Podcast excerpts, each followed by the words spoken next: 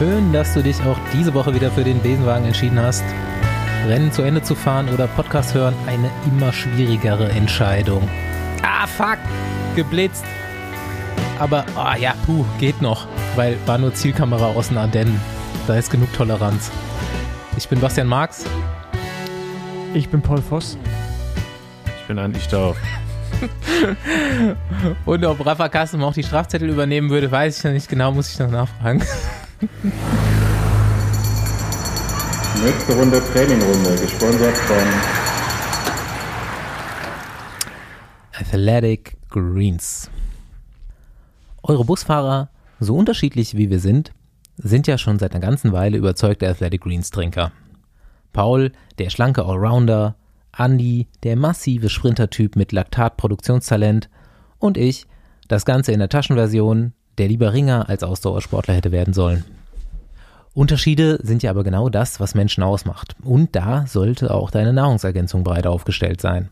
Um genau deine Defizite versorgen zu können, denn Defizite hat leider jeder irgendwo. Mit Athletic Greens bekommst du die beste Allround-Lösung für das, was dein Körper braucht.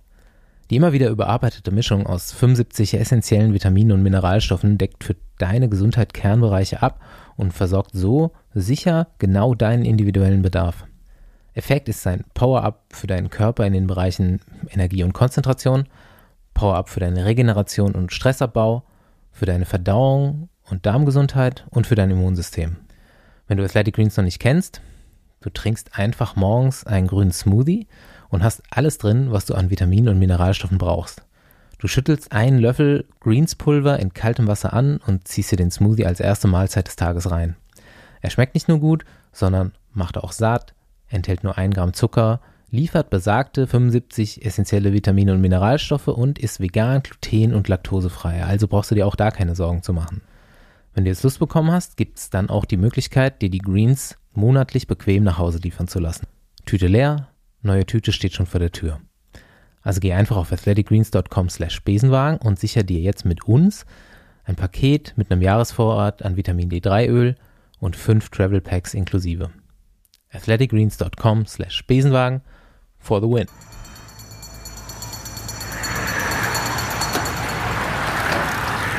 Gut, eine spannende Woche wieder äh, rumgebracht endlich wieder Diskussion darüber mit euch beiden.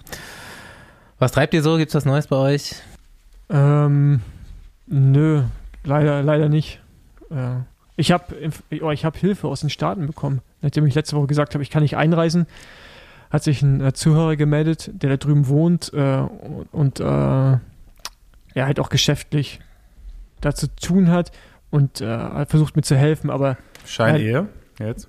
Genau, Scheinehe. aber leider hat sich aber leider hat sich dann jetzt doch bestätigt, dass ich, äh, dass ich nicht so einfach einreisen kann als Sportler. Das geht seit März nicht mehr. Leider von daher gibt es da noch keine News und sonst gibt es bei mir echt auch nicht so viel Neues, muss ich sagen. Wie sieht es bei euch aus? Ich habe eine Frage an euch. Okay. Ist euch das auch aufgefallen, dass irgendwie in den letzten Jahren, also ich fahre jetzt schon ein paar Jahre Rad, ne? So, es gibt irgendwie immer mehr komische Insekten, die so an einem hängen bleiben, wenn man Rad fährt.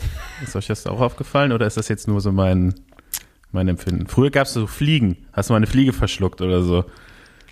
Oder vielleicht hast du mal Pech gehabt, eine Wespe mal mitbekommen. Ey, jetzt fährst du zwei Stunden durch die Gegend, danach hast du einfach Insekten, die hast du noch nie in deinem Leben vorher gesehen, überall am Körper. Nee, Andi, das liegt ja, an aber dir. ich glaube, es liegt auch daran, weil du dich mal einölst. Du bist ja wie Schiebe, du fährst ja mal eingeölt, oberkörperfrei. Und das natürlich jetzt. Mach doch mal so eine Studie. einfacher hängen. Sammel die Ja. mal und kategorisier die mal ein in so einem Album. Dann, was so für Arten an dir hängen bleiben. Also ich habe gar keine Insekten an mir, muss ich sagen. Ich bin wahrscheinlich zu Ich klein, die fliegen an mir Fliegen vorbei. nicht so flach. Ne? Ich habe gestern so eine Doku über äh, irgendwo in der Südsee so einen Baumhummer gesehen. Das war so ein 15 Zentimeter langer Käfer. Der war erst ausgestorben, jetzt ist er wieder da. Was gibt's so bei dir zu suchen? Ey, alle möglichen komischen kleinen Viecher, äh, keine Ahnung, noch nie vorher gesehen oder hat sich auch in den letzten Jahren alles so, ist auf jeden Fall vielfältiger geworden, das Insektenangebot hier. Ja, aber ja, ich, vielleicht haben wir, ja, vielleicht haben wir ZuhörerInnen, die da irgendwie Erfahrung mit haben und vielleicht sogar Man, Zahlen, vielleicht Man hat sogar Rainbow Zahlen man sagt dazu. ja, es gibt eher so ein Insektensterben. Es müssten eigentlich weniger werden. Ja. Aber ja, Andi, wegen, Staufi. Ja. Wegen Staufi. Die fliegen alle gegen Staufi gegen. Andi, da wo du immer rausfährst, da hinten diese Max-Planck-Institut-Geschichte, die ist mir schon immer suspekt. Da, ich glaube auch, da werden so, so, ich glaube, so radioaktive Spinnen oder so, habe ich mir immer vorgestellt, dass die da haben auch. Und das sieht nämlich richtig mysteriös aus da hinten. Ey, die, die Viecher sind auch alle richtig exotisch, die, da, die ich heute gesehen habe. Also, das waren jetzt keine Ameisen und Fliegen, ne? Das war irgendwas anderes. Äh, Baumhummer. Sehr schön. Mm. Ja, was geht bei dir, Basti? Ähm, ich bin ein bisschen aufgeregt schon äh, die ganze Woche, weil ich krieg morgen Weisheitszähne raus. Ich habe nur noch zwei oben. Schön, schick mal ein Foto. Ja. Und ähm, ja, auf jeden Fall gar keinen Bock drauf, aber muss. Du hast momentan echt richtig Happening, ne? Erst mit AstraZeneca ge geimpft und dann eine Horrornacht. und Ich habe jetzt voll, ich habe Jetzt voll äh, volles Programm an Werkstatt bei mir und ich denke, äh, zweite Impfung ist im Anfang Juni. Bis dahin kriege ich noch Weisheitszähne raus und Platte aus der Schulter. Ich hoffe, im Juni kriege ich dann erstmal wieder TÜV für zwei Jahre. So. dann müsste es eigentlich durch sein. Lass sie doch drin. Nee, die zieht Platte. echt. Also, ich würde sie Ja, drin lassen, wenn die meine, nicht. meine steht auch Sie stört ab. nicht, Also, sie stört nicht viel, aber sie stört ein bisschen. Also, Okay. ja. Mir- Dirk, Dirk soll die rausholen. Ich war noch gar nicht, gar nicht so, gar nicht so fertig mit meiner, mit meiner Beobachtung vom Fahrradfahren. Jetzt haben wir ja so die we extremen Wetterkapriolen hinter uns gelassen, so langsam. Ja. Aber das scheint den Leuten immer noch so im Gedächtnis zu sein, dass es gerade so die unterschiedlichsten Kleidungsweisen gibt. Also es kommen die Leute entgegen, die sind echt noch so voll im Wintermodus mit Neoprenüberschuhen und sonst was. Und dann kommt der nächste, kurz, kurz. Mhm. Ja. Es ist, geht so völlig auseinander. Das ist normal gerade. in der ersten warmen Woche im März so. Wo die, die im ganzen Winter nicht gefahren sind und jetzt zum ersten Mal rausgehen, sich das noch anfühlt wie 0 Grad und ich mit kurzer Hose fahre, normalerweise. Das ist mir heute aber auch aufgefallen. Ich bin unten kurz, oben lang und es war Mhm. zu warm. Und da sind Leute schon kurz, kurz gefahren. Aber wie Andi sagt, auch Leute mit Handschuhen und Buff. Ja, und dann halt lang komplett so. Weißt du, das ist halt so echt komplett, äh, komplett absurd. ich- äh, Ich kann dir eine gute Regel dafür äh, mit auf den Weg geben, Paul. ja, erzähl mal. Ab 10 Grad ziehst du einfach eine Dreiviertelhose an oder eine Hose mit Knieling und dann pro Grad, dass es wärmer wird, kannst du die ein bisschen hochziehen. Aber das Weißt Thema, du? das Thema hatten wir Bis du schon. dann bei 20 bist und dann hast du keine. Das gilt, das gilt für Leute mit normalen äh, Proportionen an der Wade. Das gilt für mich nicht, weil bei mir ist der Knieling immer direkt schon hinten richtig in der, Flattert. in der Kniekehle, in der Kimme der, des Knies quasi. Und da hängt das so unangenehm drinne, dass ich es immer aufscheure. Deswegen, äh, Ja, nee, ey. geht nicht. Fährst immer nur kurz oder lange Hose oder was? Ja, und selbst bei Langhose habe ich das Problem. Ich hatte heute Top-Szenario. Weil, weil ich brauche ne, ich brauche ne, ich brauche am Bein eine Hose, die ein bisschen weiter Ah, ist, ja. aber halt dann- dann zu lang und dann scheuert das immer irgendwo und das nervt tierisch. Ich finde auch, ich habe ich hab zu dicke Waden einfach für meinen Körper. Ich bin heute Morgen bei 5 Grad um 8 Uhr zur Arbeit gefahren mit Thermal Bib Short und Knieling. Oben natürlich komplett lang, Buff und Mütze und Handschuhe. Und heute Mittag bei 16 Grad jetzt zurück oder so. Halt dann, ich bin noch mit Knielingen losgefahren auch und mit Stirnband hatte ich sogar an. Hab das dann aber so nach fünf Kilometern muss ich das alles ausziehen. Riesenvolle Taschen, aber naja. Das, das ist nervig, ne? Brauchst du eine Lenkertasche, Basti. Ja, ich habe Stirnband, habe ich um, um Vorbau gemacht. Ah, ja, ja, okay. Ja, der Ah, alte ja. Trick. genau, da- damit der Vorbau nicht kalt Oh, den haben wir schon lange nicht mehr gebracht, den Trick. Ja. Ja, ich habe letztens gebracht, kamen auch wieder sehr viele Fragen. Ähm, Ja, das ist einfach Riesen, schneller. Riesenneuigkeit, Paul gerade in den Gruppenchat geballert. Ähm, hätte man nie gedacht, aber weitere Amtszeit von Rudolf Scharping.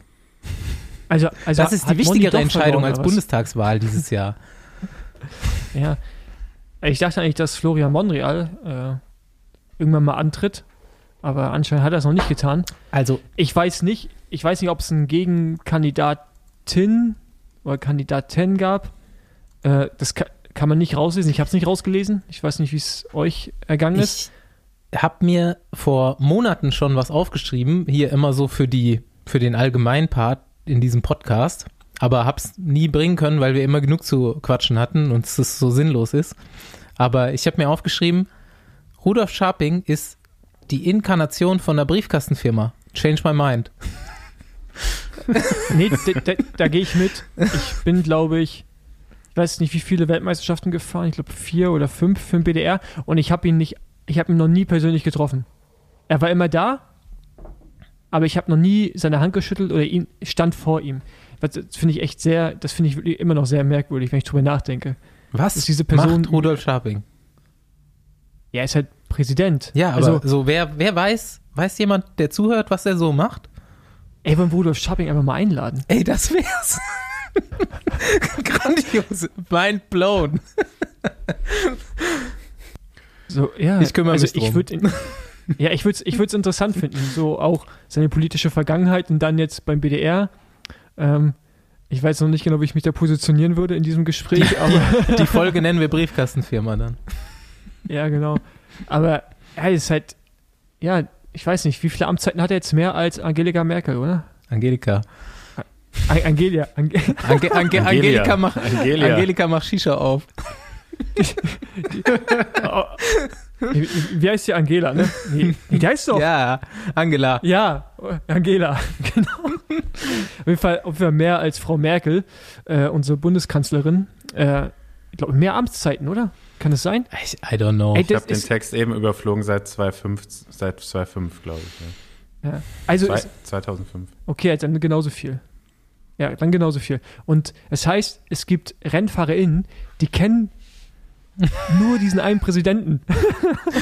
ja, ich kenne auch nur den einen. Ich weiß auch nicht, wer vorher Ja, ich war. kenn- ja, ich, ja, ich kenne auch nur den einen. Aber ich wollte es einfach bloß mal gesagt haben. Man sagt, das sagt man bei keinen- Merkel ja auch immer so.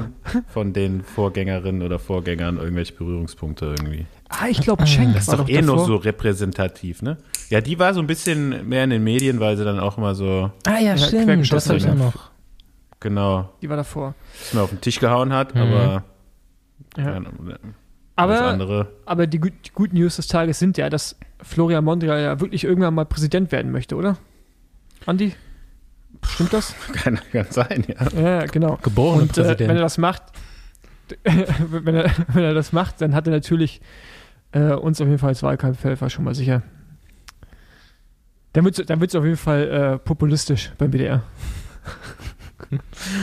Ja, herzlichen Glückwunsch hier an der Stelle nochmal zur Wiederwahl. Herzlichen Glückwunsch Ja. von uns, genau. Nur Genau, und die, und die Einladung ist hiermit auch ausgesprochen, Herr Ja. Scharping.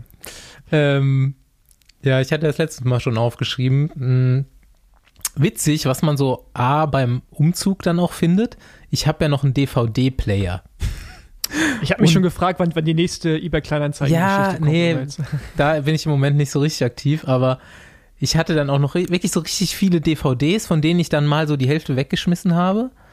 Aber einige habe ich behalten und ich habe auch so drei, nee, drei, vier Radsportfilme.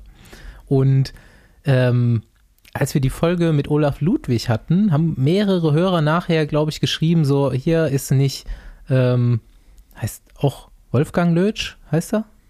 Wolfgang, ist das richtig? Ich glaube schon, ja. Ich glaube auch.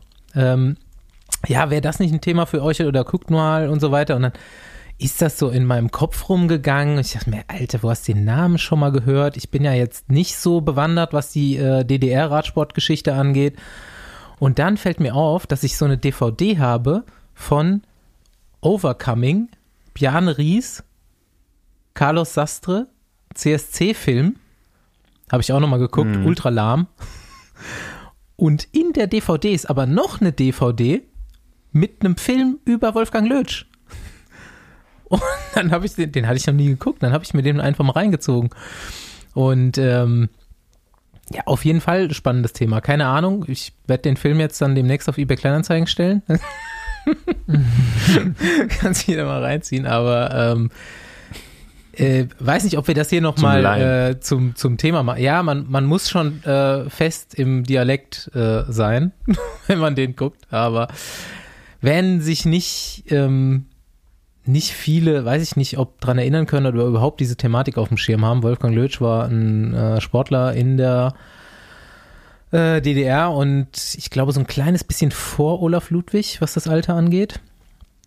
Und muss wohl unheimlich erfolgreich gewesen sein, so im Amateurbereich und hat sich aber ähm, quasi wissentlich oder öffentlich nicht zur Partei bekannt. Und ab da war die Karriere halt dann quasi gelaufen. Und er hat aber lange versucht, noch weiter den Sport auf dem höchsten Level auszuüben. Ist dann also alle Rennen, die er noch fahren durfte, gefahren und hat die dann auch teilweise gegen die in Anführungszeichen Profis, die alle Möglichkeiten hatten zu trainieren und vom Staat eben komplett unterstützt wurden, gewonnen. Ähm, man muss dazu sagen, es kommt auch relativ klar raus, dass er jetzt nicht der einfachste Typ ist. Jetzt mal abgesehen davon, dass er sich nicht für die Partei ausgesprochen hat. Aber ähm, also so ein bisschen so ein Querkopf, aber halt sehr erfolgreich, super stark. Und wenn er das getan hätte, wahrscheinlich auch ein extrem erfolgreicher internationaler Sportler geworden wäre. So, aber eben eigentlich nur bei den absoluten Insidern auf dem, auf dem Schirm ist und schon auf jeden Fall sehenswert beziehungsweise lesenswert, die Thematik. Wer da mal weiter einsteigen will. Ich wollte gerade fragen, ob du mir die DVD mal leihen kannst. Ja, das, bevor du sie das, verkaufst, das kriegen wir hin. Ich habe kein Abspielgerät mehr dazu. Ich kann dir auch den Player leihen dazu.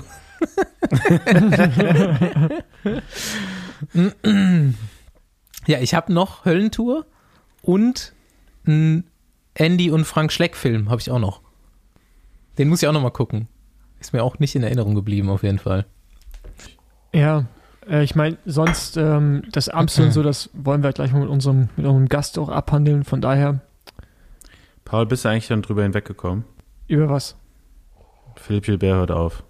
Ja, also eh zu spät, aber ähm, Warum zu spät? keine Ahnung.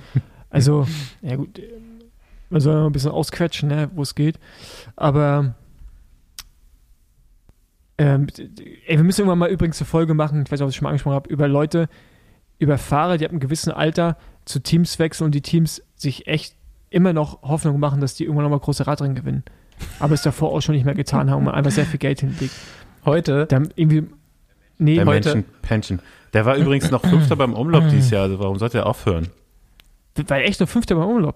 Ja, Ja, okay. Ja, keine Ahnung. Weißt du, schnelllebiges Geschäft. Weißt du, heute Nee, äh, Tour of the Alps Etappe geguckt schade. zu dem Thema. Beziehungsweise habe ich es dann nur noch so, ich auf der, ich musste mich ja beeilen für die Aufnahme, also bin ich mit dem Rad dann hierher geballert von der Arbeit, die knapp 50 Kilometer, und habe mir aber den Ton aufs Ohr gelegt von der äh, ich, weiß, ich, ich, weiß- ich weiß, worauf du hinaus wo, willst. sie, ja. wo die englischen Kommentatoren einfach sich so super gefreut haben, ganz kurz, weil sie dachten, Chris Froome hätte es ins vordere Teil des Feldes geschafft. Das war nur Dan Martin. Es war, are these elbows for Chris Froome's? yeah. So he saved himself yesterday. Some form for today. ja, leider doch nicht. die Rundfahrt hatte ich eigentlich noch nie so auf dem Radar, ne? Also als Fahrer sowieso nicht. Die, wie hieß das vorher nochmal? Äh, ähm, Trentino-Unfall. Ja, ich habe Trentino-Rundfahrt. hab ne? sogar mal eine Etappe gewonnen. Also Giro del Trentino. Ist ja eigentlich, also ist ja richtig geil da unten zum Radfahren, ne? Deswegen Ey, ist mega Äh, schwer einfach. das auch. Also ich hatte damit als Fahrer einfach nie was zu tun, habe da deswegen das Rennen auch eigentlich nie so wirklich verfolgt. Aber jetzt gucke ich das immer, weil ich einfach nur gesehen will, was der Doni da so macht. Oder? Ja, Ja. aber bis, das, bi- bis jetzt nicht viel, aber mega Hype. Also, Ja, aber hat sich auch ja, gut geschlagen. Also, ich meine, was heißt nicht viel? Genau. Er fährt einfach so ganz normal mit, als ob er noch nie was anderes gemacht hat. Genau. Ja, aber ich, aber, aber was ich zum Beispiel krass finde, ist, dass der, der Hype um ihn, dass er mitfährt, einfach nur mitfährt, ist größer als dass äh, Max Schachmann bei Amstel Dritter wird. Also, also, die- also die, Wieso? ja, finde ich jetzt medial Ja, sagen Verhältnis. Äh, gehe ich, In deiner gehe instagram ich jetzt auch nicht Paul. komplett mit. Also es hat einen Part von Wahrheit, aber, also habe ich auch gelesen die Woche. Aber bei mir auch, doch, das stimmt. Ja, siehst, also das ist halt, das ist halt viel, viel, das ist halt krass, äh, wie, wie man darüber spricht und dann halt. Äh, Ja, aber es ist jetzt nur die persönliche Wahrnehmung einfach, glaube ich. Ähm, Ja, in der Radsportbubble. ja. Aber nicht so krass wie der dritte Platz von Max Schachmann. ja, natürlich nicht. natürlich nicht. Aber ähm, ja, ich finde es einfach spannend, trotzdem, wie er sich da schlägt. Und heute äh, Bergankunft ganz, ganz locker da auf Platz 40 oder so reingerollt. Ja, da war heute auf jeden Also, Fall ein bisschen, ähm, Respekt. da war heute auf jeden Fall ein bisschen Hassel. So den ähm, vorletzten Anstieg, ab da, wo es richtig rund ging, habe ich nämlich noch gesehen auch und dachte so, wo ist Bora eigentlich? Nicht da. Komplett kein einer von Bora da und das konnte nicht an Schwäche oder irgendwas liegen, denn die sind damit eigentlich ja vier Bergfahrern am Start und ähm, haben ja auch eine relativ stabile Mannschaft. Da muss es irgendwelche Ungereimtheiten gegeben haben zwischen der Abfahrt und dem erneuten Anstieg. Nee, also das, äh, du, du meinst an dem Anstieg, wo, Wo also den Arkea komplett gesehen. ausrastet. Ja, genau, aber dann fährt ja irgendwann der Mann Yates los. Ich weiß nicht, ob es jetzt Simon Ja, oder aber Allen war, bevor- Yates auf jeden Fall. Als Arkea da unten reinstiefelt, ist Bora komplett nicht da. Kein, nicht ein Fahrer. Achso, ja, das weiß ich nicht. Da aber, musste äh, jemand aufs Klo, habe ich gehört. Ja. Aber, ähm, aber es gab Verrat mir jetzt noch nicht alles. Ja, Ich genau. will das noch Okay. gucken. Ich Ja. hab, war heute selber Radfahren. Ich habe Aber es gab eine- aufgeschoben. es gab eine komplette Eskalation von einem von den äh, Yates-Brüdern. Ich weiß nicht, äh, wie der mit Vornamen heißt. Simon. Yates auf jeden Fall. Okay, Simon. Und äh, war auf jeden Fall sehr geil anzusehen. Naja, ähm, waren auf jeden Fall wieder ganz schön viele Radrennen. Und ich finde einfach, wenn so ein Team mit schwarzen Fahrrädern fährt, sieht, finde ich mega langweilig. Oder?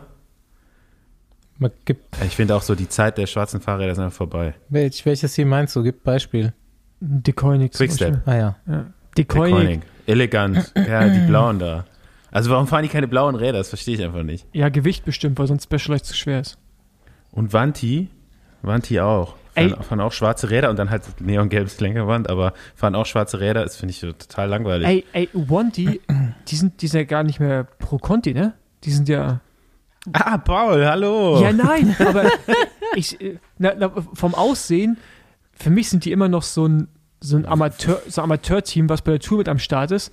Und ha, Was? Ja, nein, also, so vom Aussehen her und vom ganzen, also ich erwarte von denen gar nicht, dass die ein großes Radrennen gewinnen, weil für mich ist so, okay, die fahren halt irgendwo zu einem kleineren 2.1 Rennen und äh, gewinnen da vielleicht mal, aber ich erwarte von denen gar nicht, dass die bei so einem großen Rennen vorne reinfahren, weil das sind für mich so Fluchtgruppenfahrer.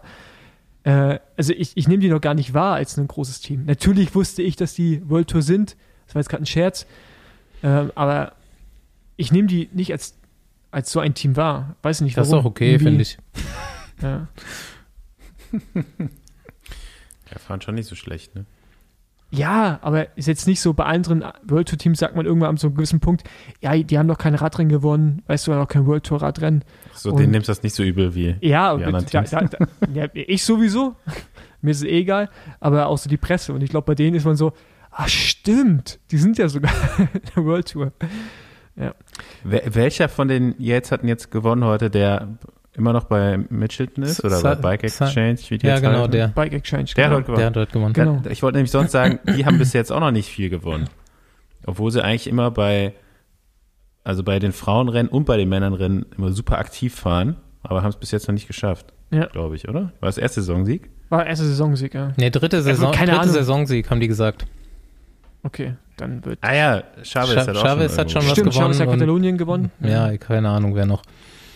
Ja. Aber der war, Aber- boah, der war schon stabil drauf heute auf jeden Fall. Also, Ja, der, der war auf jeden Fall stark. Aber das schaut euch am besten nochmal an, wie der alle am Berg zerlegt.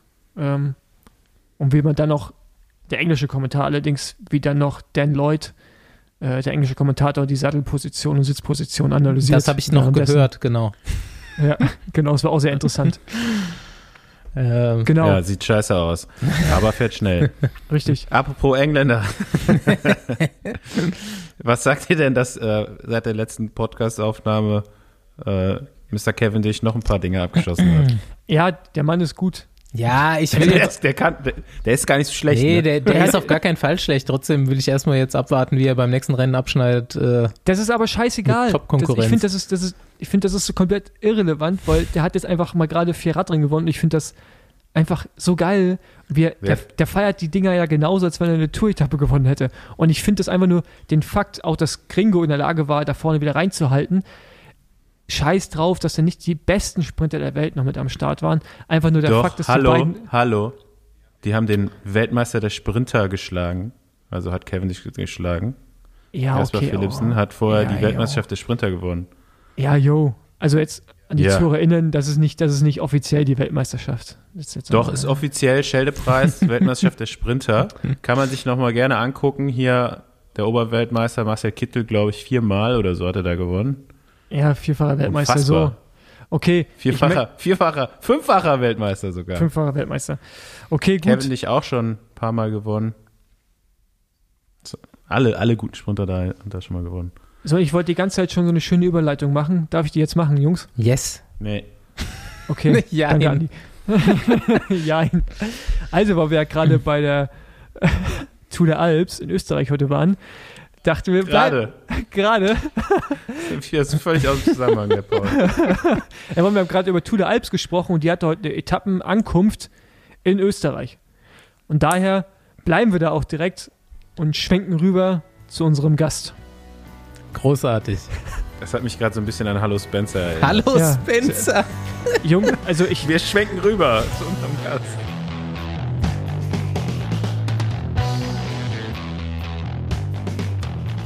So, Besenwagen on Tour. Endlich mal wieder. Jeder, der das öfter hört, weiß es. Ähm, in einem meiner Lieblingsländer, Österreich. Basti, Österreich-Fan, endlich mal wieder bedient. Äh, Da ich hier, ähm, unser Gast weiß das noch nicht, äh, ich für die Gästeauswahl zuständig bin, haben wir doch relativ oft auch mal Österreicher hier als Gäste. Und ähm, ja, heute sind wir, ich habe gerade gefragt, nach Linz gefahren und begrüßen Michael Gogel. Hi. Servus, hallo. Hi. hallo. Michael Gogel, ich, äh, Paul, willst du erst eine Linz-Frage stellen, oder? Ja, also die ist eigentlich äh, relativ simpel. Linz, da kommt die Linzer Torte her, oder? Da kommt die Linzer Torte her, genau. Also, also würdest du jetzt quasi auch sagen, dass es bei euch die beste Linzer Torte gibt? Das ist die beste und die einzige, also. Okay, sehr gut. Und äh, wo liegt Linz? Das ist unten im Süden, oder? Nee, das ist Lienz im Süden und äh, ich bin Linz mit Ah. einem kurzen I, das ist äh, zwischen Salzburg und Wien. Ah, da wohnt doch bei dir auch der, ähm, wer wohnt, bei dir wohnt doch Paradprofis an der Gegend, dann, oder? Da die Linzer Ecke ist doch, äh, Äh, Patrick also- Konrad wohnt bei dir? Kann Nee? Patrick, der wohnt in Wien, also in der Wiener Gegend. Okay. Aber mein Nachbar, also so 400 Meter von mir, ist Felix Großschartner Ah, Okay. zu Hause. Ähm, der wohnt auch äh, 200 Meter von meiner Schwiegermama entfernt, also wir sind hier gut versorgt. Jo, ich gebe gerade mal für die Hörer, die äh, Michael noch nicht kennen, so ein äh, paar ganz kleine Eckdaten aus deiner Karriere, mit wem wir es hier zu tun haben und dann äh, können wir das Ganze mal so ein bisschen breiter ausführen. Ähm, dieses Jahr könntest du einigen auf jeden Fall aufgefallen sein mit dem sechsten Platz bei Strade Bianche. Und ähm, da hast du die Leistung von letztem Jahr, nämlich den neunten Platz bei Strade Bianche, nochmal verbessert, also die Leistung nochmal bestätigt und ausgebaut. Du fährst im Moment bei äh, Assos Kubeka, was ich auch interessant finde, denn aus dem Team hatten wir auch noch keinen hier am Rohr und können da vielleicht mal ein paar Insights holen. Max Walscheid hatten wir zwar schon, da war der aber noch nicht da. Und ähm, ja, dann, ich habe noch zwei Ergebnisse rausgeschrieben, die so ein bisschen mh, Ausrufezeichen sind und so ein bisschen beschreiben, was du für ein Fahrertyp bist und wie viel Potenzial in dir steckt. Das ist der siebte Platz bei der Zeitfahrweltmeisterschaft 2018, bei der Heim-WM und äh, der achte Platz beim Amstel Gold Race 2017. Und ähm, worauf ich heute noch hinaus will, ist, dass es, glaube ich, dieses Jahr eine brutale österreichische Mannschaft für die Weltmeisterschaft gibt in Flandern oder wo die da stattfindet. Genau. Also ich muss noch dazu sagen, äh, siebter Platz bei der Teamzeitfahr-WM Ah, okay. Das, das war mit der Mannschaft. Der wäre schön gewesen im Einzelzeitfahren, aber Einzelzeitfahren finde ich jetzt nicht ganz so äh, amüsant. Ich muss aber auch sagen, dass es mir äh, bei uns in der, Ka in der Karte auch aufgefallen. Dachte, okay, gut. Ich habe natürlich jetzt auch nicht recherchiert, wie man wie man es als guter Möchtegern-Journalist einfach auch mal tun sollte. Und habe einfach darauf vertraut, dass das stimmt. Ich, also mir ist es tatsächlich auch ITT. aufgefallen beim, beim Rausschreiben, aber ich habe es dann nicht mehr. Ich gucke jetzt nochmal nach, ob das stimmt. ob das auch so da steht, ob ich es einfach nur falsch abgeschrieben Aber la lassen wir es einfach mal so stehen. Lass, lass doch stehen, genau. Ja, aber ähm, so, sonst bist du ja auch über die letzten Jahre auf jeden Fall aufgefallen, zumindest mir, als Helfer, ne? Vor allem gerade so, ich glaube, noch für Contador am Anfang. Und Genau. Äh, ja, genau. Ähm, und ich glaube, André hat auch noch was zu Peter Sagan zu sagen gleich. Oder, oder, oder eine Geschichte, eine Anekdote, wie auch immer. Ähm, genau, aber da bist du mir als erstes so aufgefallen. Ähm, genau, also daher kenne ich dich vor allen Dingen, dass man dich da halt irgendwie immer mit äh, Alberto durch die Gegend fahren hat sehen. Ne? Genau, das war in den ersten beiden Jahren, glaube ich, ja, von meiner Karriere. Da war ich direkt mit Alberto äh, zusammen und äh, hatte da die schwere Aufgabe, ihn durchs Feld zu leiten. Du wirst dich vielleicht noch erinnern, dass das immer eine sehr nervöse Geschichte war. Ja, Ja, ich, ähm, wir haben eben schon mal ähm, gesprochen und äh, festgestellt, dass dich auf jeden Fall keiner von uns persönlich kennt. Ähm, ich kenne dich von Facebook. Klingt blöd, aber ich hatte dich mal abonniert, weil du da äh, relativ viel zu dem Zeitpunkt oder fand, fand ich gut, dass du dich relativ viel für so sicheren Straßenverkehr und sowas eingesetzt hast, beziehungsweise relativ viele Posts gemacht hast von dem, was du so erlebst im Training und ähm, da eine gute Meinung vertreten hast. So, da bist du mir tatsächlich so auch noch aus deinen Trackzeiten, ne? Ja, genau. Also äh, da fällt mir jetzt direkt noch ein Posting ein, das ist damals komplett explodiert. Ich hatte da eine Millionen Reichweite, äh, weil ich einfach, äh, ich glaube, das sind zu dem Zeitpunkt ähm, zwei Sportler aktuell verstorben äh, im Straßenverkehr. Und dann habe ich ein Posting gemacht, was mir einfach ähm, im Training die ganze Zeit passiert. Und äh, das ging halt völlig durch die Decke. Und da haben sich irgendwie Autofahrer und Radfahrer und alle zusammen ähm, die Köpfe auf meiner Facebook-Seite eingeschlagen und da waren dann auch viele Zeitungen ähm, darauf aufmerksam geworden und ja, ähm, ist jetzt nicht so äh, die, die ganz schöne Geschichte gewesen, aber ja, das sieht, da sieht man einfach, wie brisant das Thema ist. Äh, wenn man als Radsportler auf der Straße unterwegs ist, dass man da eher, also oft mal das Feindbild von manchen äh, anderen Verkehrsteilnehmern ist. Hm. Kennen wir alle. Auf jeden Fall. Äh, als aktiver Profi, also zumindest habe ich das immer so geguckt, habe ich immer schon mal geguckt, welche jungen Fahrer kommen so nach. Gerade dann schaut man ja aus Deutschland, Österreich, Schweiz und so weiter. Guckt man natürlich immer ein bisschen genauer hin. Und wir sind dann aber, haben gar nicht so große Überschneidungen von unserer Karriere. Also ich habe dann eher schon aufgehört, als du angefangen hast, so wirklich. Und ich habe gerade nochmal nachgeguckt. Wir sind, glaube ich, nur zwei Rennen zusammen gefahren. Tour de l'Euro Metropole. Also das, wie hieß das früher nochmal? Weil, Das Franco-Belge, genau. genau. Und die Ein Dänemark-Rundfahrt. Ein ganz schönes Rennen, Franco-Belge. Ja, das ist immer sehr beliebt im Fahrerfeld. Ende des Jahres nochmal so ein schönes, Anfang Oktober ist es meistens, so ein schönes Dreitagesrennen in Belgien. Äh, Und normalerweise mit vielen Verkehrsinseln und überhaupt nicht gefährlich. ja, genau. Und man hat eigentlich schon fast Pause und dann, wenn du da nochmal hin musst, dann weißt du genau, okay, irgendeinen sportlichen Leiter hast du dieses Jahr mal ins Bein gepisst und der hat dich dann da noch eingeteilt. Oder du bist Belgier. Oder du bist Belgier, dann bist du, glaube ich, da gerne, oder? Ja, also wenn, du, wenn man da Form hat, macht es auch so, teilweise noch ein bisschen Spaß. Aber die meisten, die da, also sagen wir mal so 50 Prozent der Fahrer, die da am Start sind, haben eh keinen Bock mehr. So, und dann gibt's halt noch ein paar, die sind übertrieben motiviert, weil sie noch keinen Vertrag haben für die nächste Saison. Das ist dann immer so für die halt, da geht's um Leben und Tod. Das ist immer so eine komische Mischung, die dann da am Start steht. Naja, aber da warst du mir noch, also ich kannte dich vom Namen schon die ganze Zeit, aber mir war nicht so bewusst, was für ein Fahrradtyp du bist. So, das äh, hat sich dann jetzt erst eigentlich auch in den letzten Jahren ganz klar gezeigt. Eintagesrennen scheint dir ganz gut zu liegen. Und Ja. äh, also ich kann mich aber noch an eine Sache erinnern und ich weiß jetzt nur nicht mehr, ob das noch war, als ich ein Fahrer war oder ob ich so bei einem Rennen war. Da sollte Peter Sagan, der damals sein Teamkollege war, seine Mannschaftskollegen vorstellen. Und, äh, und da hat er bei dir gesagt, ja, wir haben noch Google Maps dabei. Der kennt, der kennt sich immer ganz gut aus und sagt, wo es lang geht. Ja, genau. Ich glaube, das war in Belgien beim äh, E3-Preis, glaube ich. Und äh, am nächsten Tag war das dann äh, Titelseite in äh, Belgien beim Head Newsblatt. Hat er den Witz nur aufgebracht oder bin, das das einzige bin, Mal? bin ich ihm heute noch dankbar, ja. Ja, ja, da kann ich mich noch genau dran erinnern. Ja. Aber ja, Basti hat auch hier schon ein bisschen, Basti ist immer ganz fleißig und äh, recherchiert immer schon, was unsere Gäste so getrieben haben in ihrem Leben. Und da würde mich jetzt auch direkt äh, der Anfang von deiner Karriere so ein bisschen interessieren.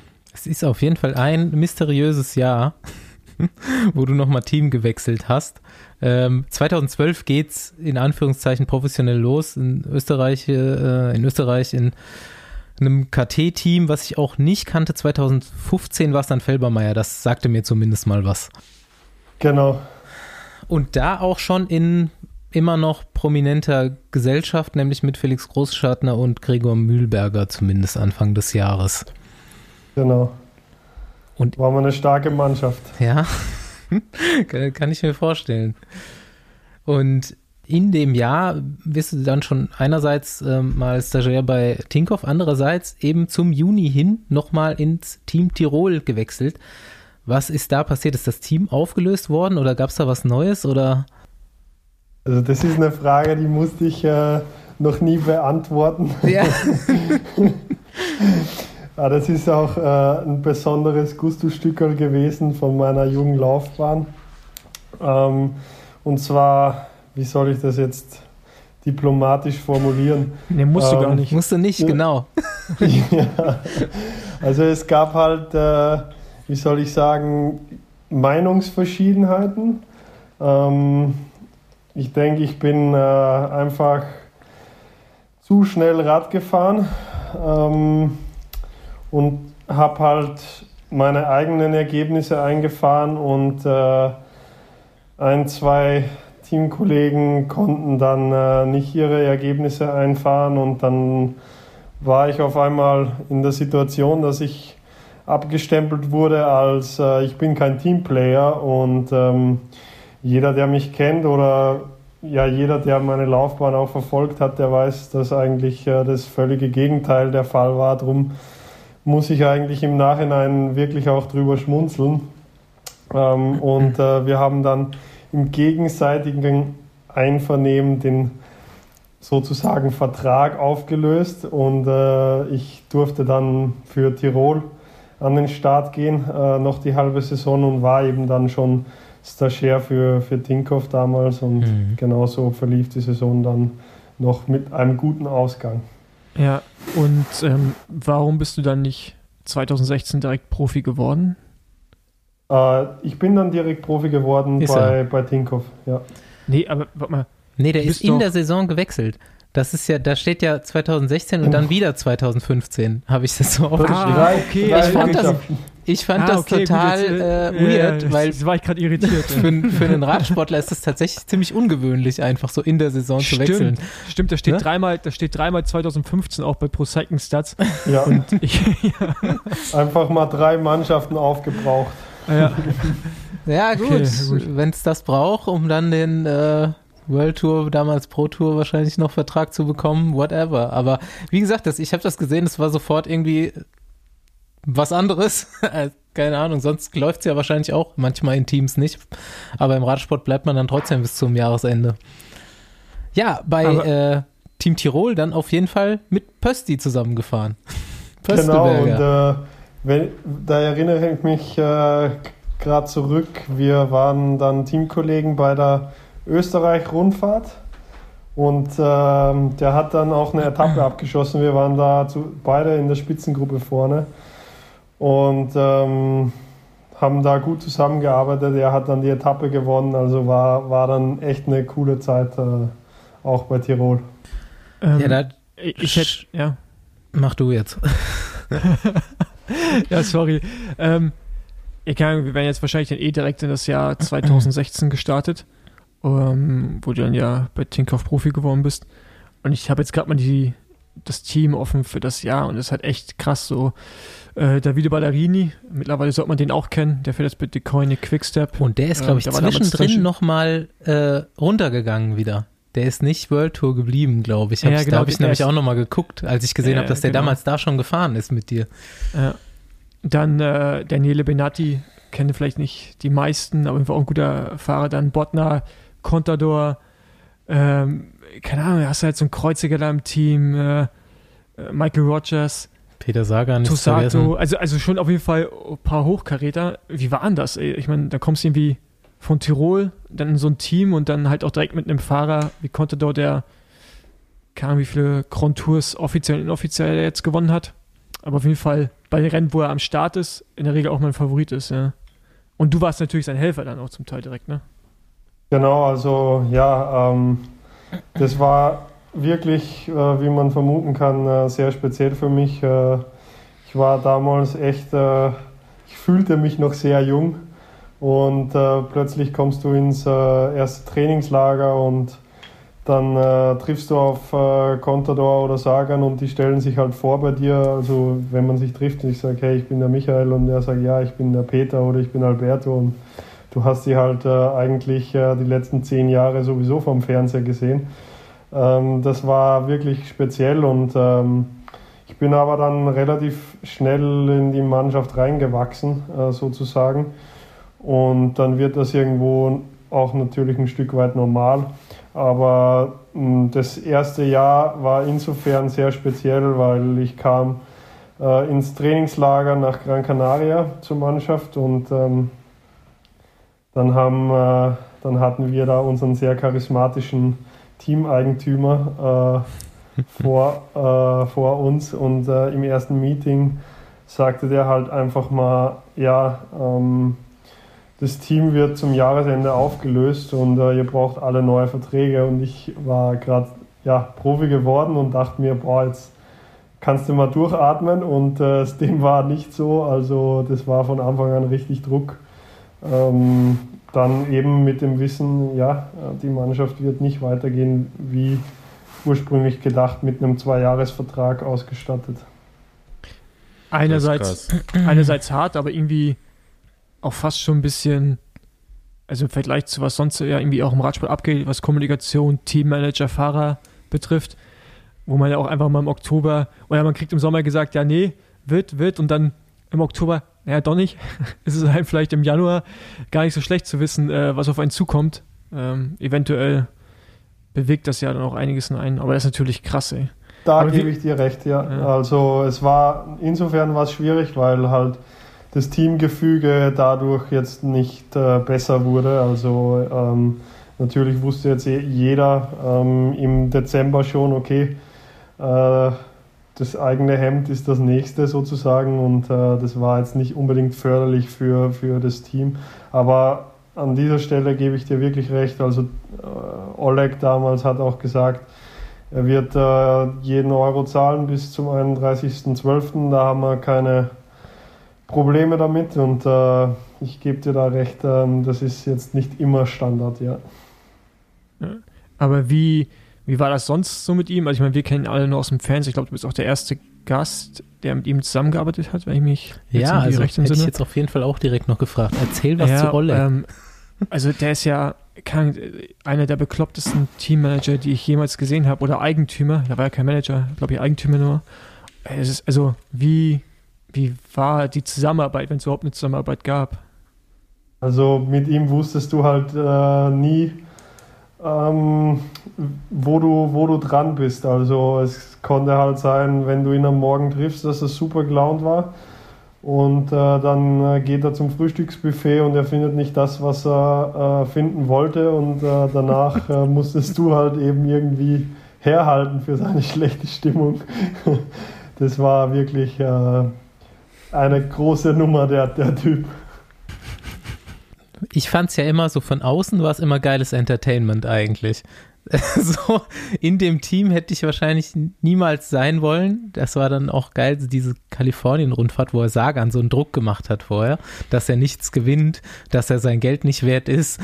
Und dann, äh, dann habe ich noch so dieses Foto von Das ist, glaube ich, wo Contador den Giro gewinnt, wo er die Flasche Champagner da säuft im Auto mit der pinken Perücke. War schon. Ja. nee, der hat nee, nee, nee, die Haare waren gefärbt. Okay. Genau, die waren gefärbt.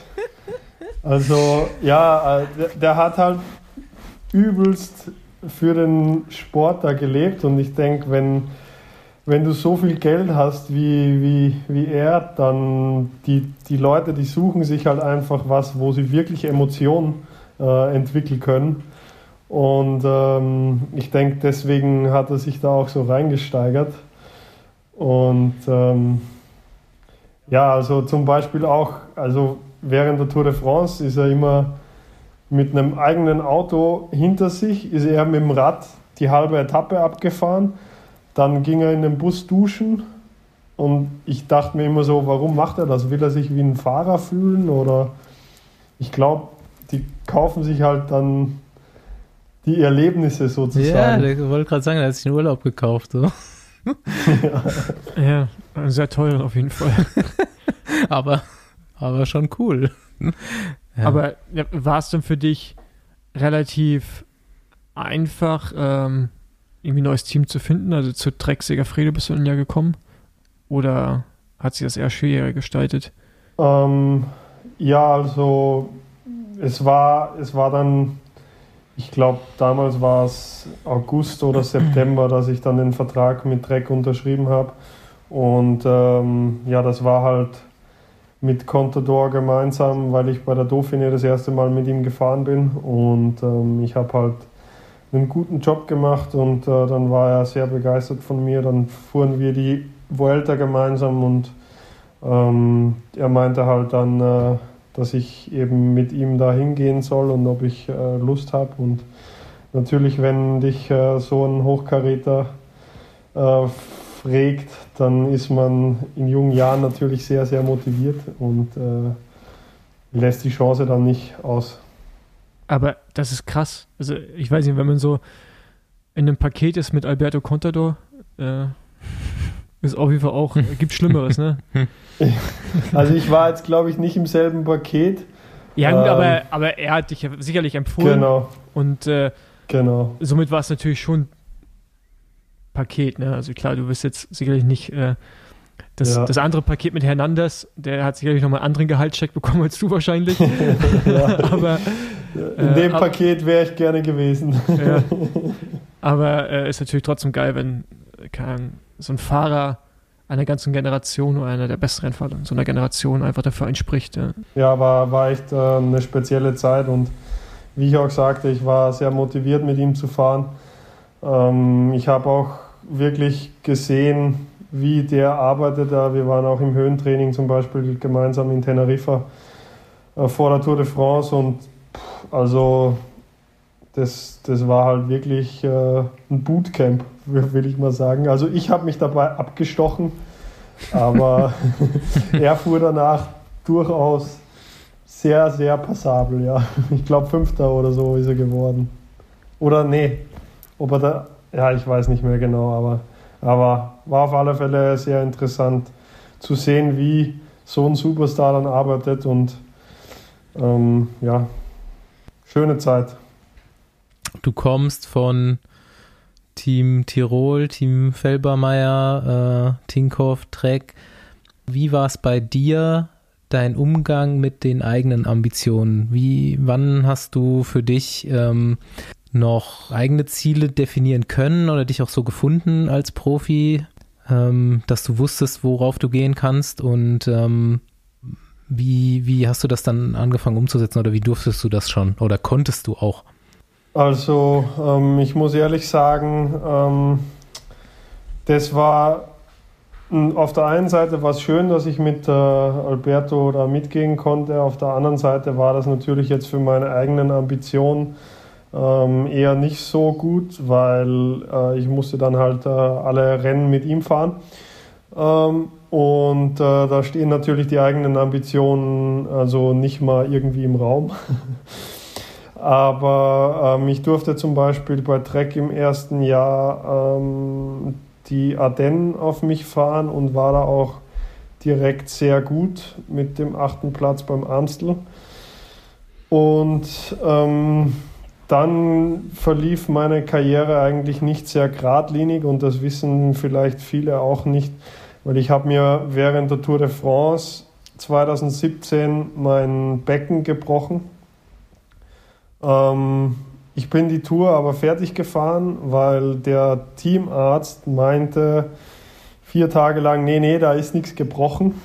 Ähm, weil das war jetzt, das war das Sitzbein und das ist jetzt, also ich konnte mir auch nicht vorstellen, dass das gebrochen ist, aber ich hatte halt wirklich Schmerzen und nach vier Tagen bin ich dann mal zu dem Röntgentrack gegangen und habe ähm, mir da ein Röntgen machen lassen und dann haben wir auch gleich gesehen, dass das wirklich auch gebrochen war und dann war es aber nicht mehr so weit nach Paris und dann war das meine erste Tour de France und dann wollte ich die auch zu Ende fahren und im Nachhinein betrachtet vielleicht nicht die klugste Entscheidung, weil ich bin in dem Jahr dann nur noch ein Rennen gefahren.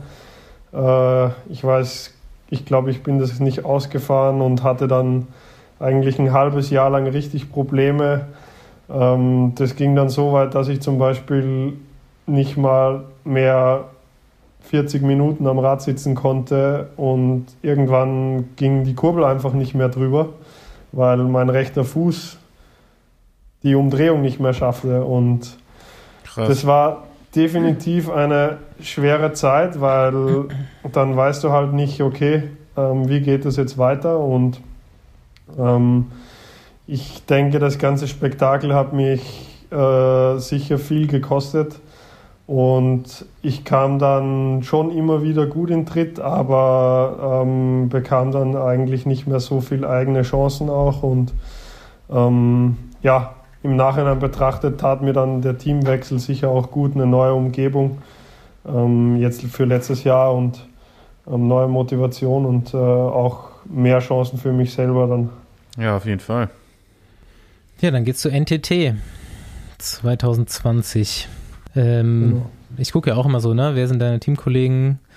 Ähm, wo äh, verschlägt sich dahin? Ist jemand mitgekommen von Track oder bist du alleine gekommen in das Team? Ähm, nee, da bin ich alleine hingekommen, und, und, und, soweit ich mich erinnere. Ja. Und warum hast du gewechselt? Ähm, ja, wie gesagt, also ähm, ich war ähm, einfach vom Kopf her nicht mehr so frisch, will ich jetzt mal sagen, und äh, brauchte eine neue Herausforderung, mich neu zu pushen. Und ich kam jetzt bei NTT dann auch wieder mit meinem alten sportlichen Leiter zusammen, dem Lars Michaelsen, mit dem ich bei äh, Tinkoff im ersten Jahr und als Stagiaire schon war. Und mit dem habe ich eigentlich äh, immer ähm, ja, sehr gut gearbeitet und immer gute Leistungen gebracht, weil er mich auch motiviert hat und ähm, das war dann auch ein Hauptgrund, warum ich äh, gewechselt bin, genau. Mhm. Erster Fahrer, der mir aufgefallen ist, ähm, zu dem ich gerne äh, was erfahren würde, ist Viktor Kampenarz. dem Viktor Kampenarz äh, für mich einfach, äh, seit ich das gelesen habe, äh, der Typ Todeszone. 10.000 Meter Höhen, Höhenzelt. Ja. Ist, hat er das wirklich gemacht? Hast du das mitgekriegt?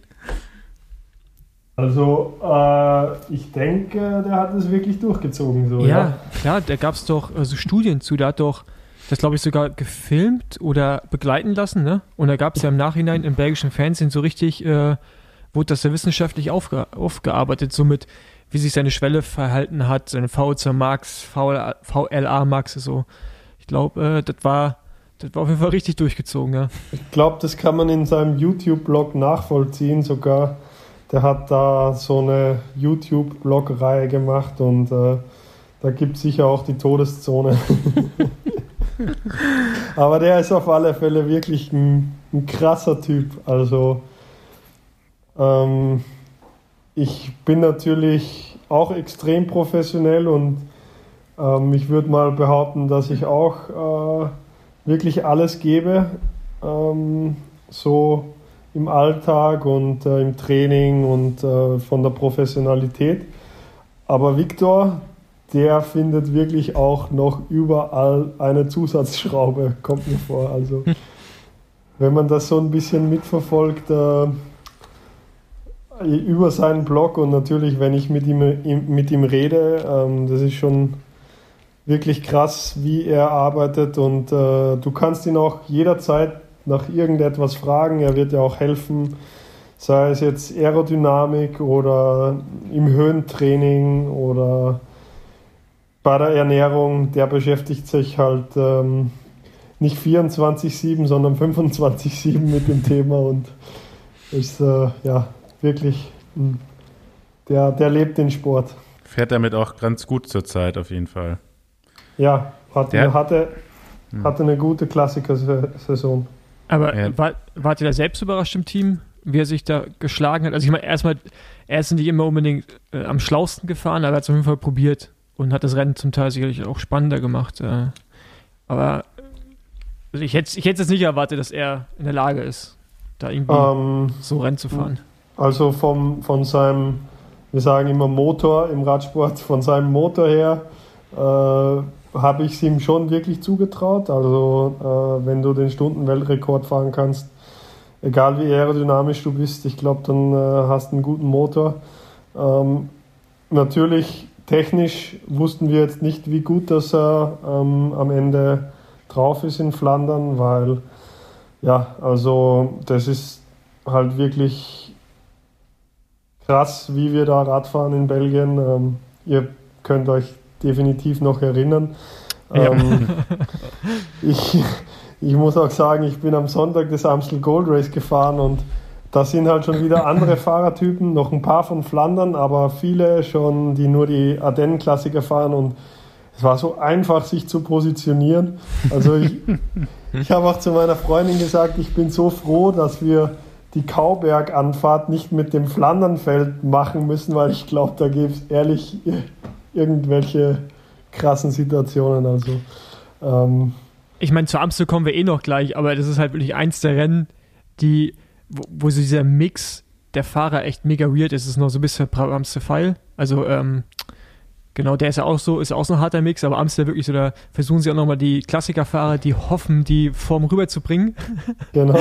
und aber gleichzeitig auch schon die Ardennen-Fahrer und ja, ich weiß, und, was du meinst. Ne? Genau, also durch das, dass wir einfach nur sage ich jetzt mal, Radsportkrieg von Flandern gewöhnt sind, äh, ist es halt, wenn dann Ardennenfahrer äh, kommen, um sehr einfach sich gut zu positionieren, weil ja, wir sind halt doch was anderes gewohnt. Ähm, und eben äh, nochmal auf Viktor zurück, äh, dass er eben auch das Positionieren so gut geschafft hat, das äh, war doch eher eine Überraschung weil ähm, ich weiß es natürlich aus eigener Erfahrung. Ähm, oft, äh, wenn du in Flandern die Position für den Quaremont nicht schaffst, dann kannst du nur zusehen und äh, du musst irgendwie links und rechts an Fahrern vorbeifahren, aber du wirst sehr schwer noch nach vorne kommen und Victor war da wirklich, wirklich gut darin. Das war jetzt ja seine erste äh, Klassiker-Saison, zumindest mal bei den belgischen Kopfsteinpflasterrennen. Du bist jetzt eigentlich schon alle Eintagesrennen mal gefahren, richtig? Also, ja, ich denke so ziemlich alle, ja. Was sind denn deine, oder wo siehst du denn dich eher jetzt auch in, auch in den nächsten Jahren? Weil eigentlich warst du auch, selbst wenn du jetzt nicht unter den Top Ten warst bei den, bei den Kopfsteinpflaster-Klassikern, warst du immer in den Gruppen drin. Ähm, also super oft einfach dabei gewesen, wo es äh, zur Sache ging. Hast aber jetzt auch schon deine Ergebnisse natürlich bei Strade, bei, bei Amstel. Äh, wo siehst du dich da in, in, in den nächsten Jahren? Also ähm, definitiv bin ich ein Fahrer, der sehr viele äh, Rennen fahren kann, schnell. Ähm, und zum Beispiel heuer beim Omloped Newsblatt äh, war ich eigentlich in der rennentscheidenden Gruppe ähm, mit Alaphilippe und so weiter. Und äh, da war wirklich ein Top-10-Ergebnis auch drin. Ähm, dann lief es halt wieder zusammen ähm, vor der Mur und ähm, ich denke, ich habe einfach auch das Potenzial, wenn alles stimmt, dass ich in Flandern schnell fahren kann. Natürlich eben ähm, so Rennen wie Amstel und Strade Bianche, das liegt mir auch wirklich. Ähm, Wobei ich sagen muss, dass der Rundkurs vom Amstel jetzt heuer nicht so schön war wie das originale Rennen. Und ich hoffe, das kommt auch wieder retour. Aber ja, ich äh, werde mein Hauptaugenmerk definitiv weiter auf den ganzen Eintagesrennen äh, lassen. Ja. Ich fand die zum, zum Zuschauen fand ich das ganz geil eigentlich, dass Amstel jetzt auf eine Runde gefahren wurde.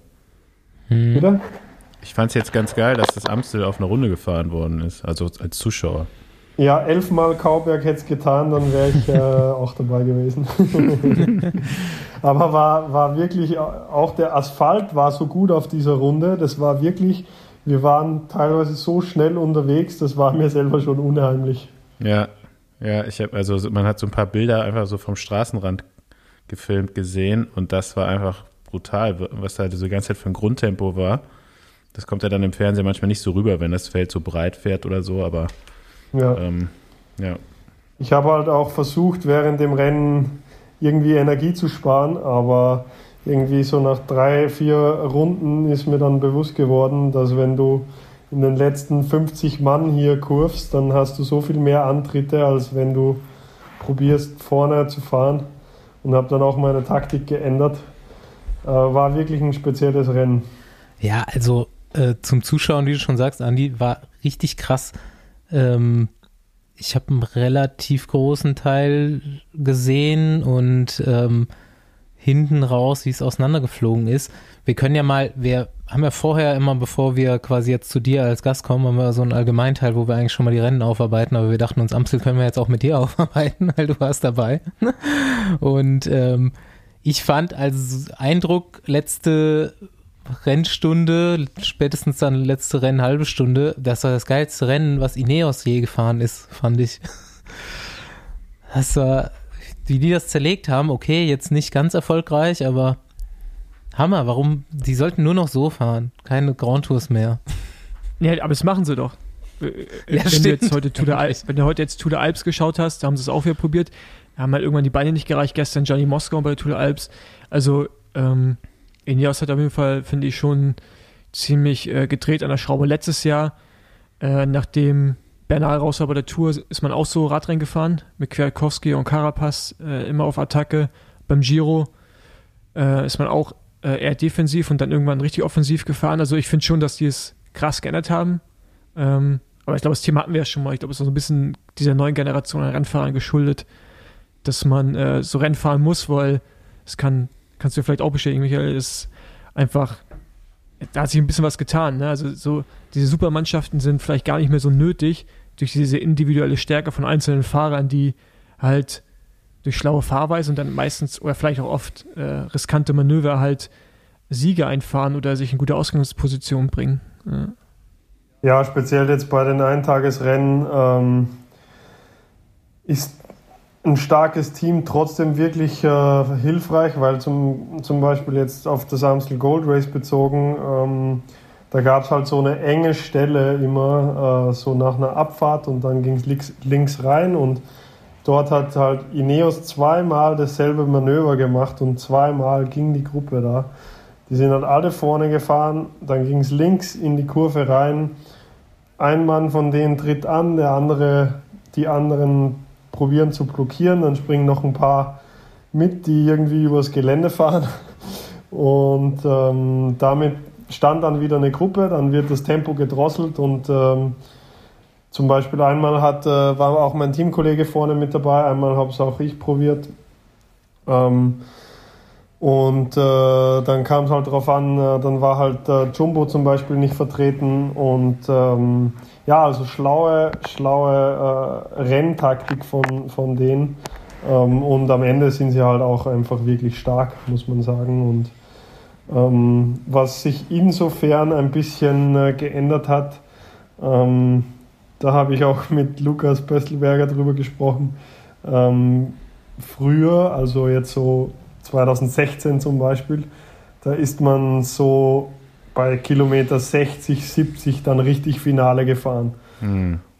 Und jetzt bei den langen Rennen teilweise wird halt einfach mal eine Bombe geworfen, 110, 100 vorm Ziel und es beruhigt mhm. sich einfach nicht mehr. Also dann geht es einfach nur noch zur Sache und äh, das Finale ist eröffnet und das ist schon wirklich richtig hart. Ja, und das ist eigentlich bis auf so, jetzt bei den äh, Kopfsteinpflaster-Klassikern De Koenig, äh, hat ja auch kaum irgendwer noch zwei Fahrer vorne, ne? Oder halt Helfer. wenn, wenn du zwei Fahrer vorne hast, sind es vielleicht so eine, so eine Doppel-Leader-Rolle. Ähm, aber ich, also ich meine, für mich als Zuschauer jetzt, ich finde das halt mega geil, wie die Radrennen momentan gefahren werden. Und da jetzt auch beim Amstel, ähm, wie du schon sagst, wenn, wenn sie die Bomben da so mega früh werfen und immer zu einer neuen Konstellation ist, jedes Mal, wenn die Kamera wegschwenkt und wieder ins Feld schwenkt, ist auf einmal irgendwas anderes passiert.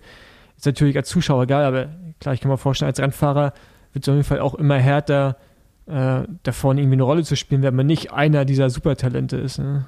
Ja, definitiv. Also ähm, das Rennenfahren, das ist ja einfach wirklich äh, hart, natürlich, wie man sich vorstellen kann. Und ähm, ich habe auch wirklich ehrlich riesen, riesen Respekt vor den Jungs, die das jedes Wochenende wieder abliefern können, ähm, wie so ein äh, Wart von Art. Ähm, ich habe auch mit ihm gesprochen jetzt beim Amstel und er meinte, ja, er ist schon relativ müde jetzt, er freut sich auf die Pause. Und, ähm, der kann halt wirklich jedes Wochenende wieder äh, so einen abliefern. Ähm, das ist wirklich beeindruckend. Und ähm, gibt nicht viele im Feld, die das können, aber momentan leider zu viele, sage ich mal. Also. Ey, ich, ich, mu ich muss übrigens nochmal gleich zu DM und er macht äh, in 40 Minuten zu, deswegen. also schnell, Max Schachmann. Ich habe kein Klopapier mehr. Gut. Schachi, super. Super gemacht. nee, ähm, ja, also Max Schachmann auf Platz 3 ähm, finde ich gut. Mehr fällt mir dazu nicht ein. Ist ein Start.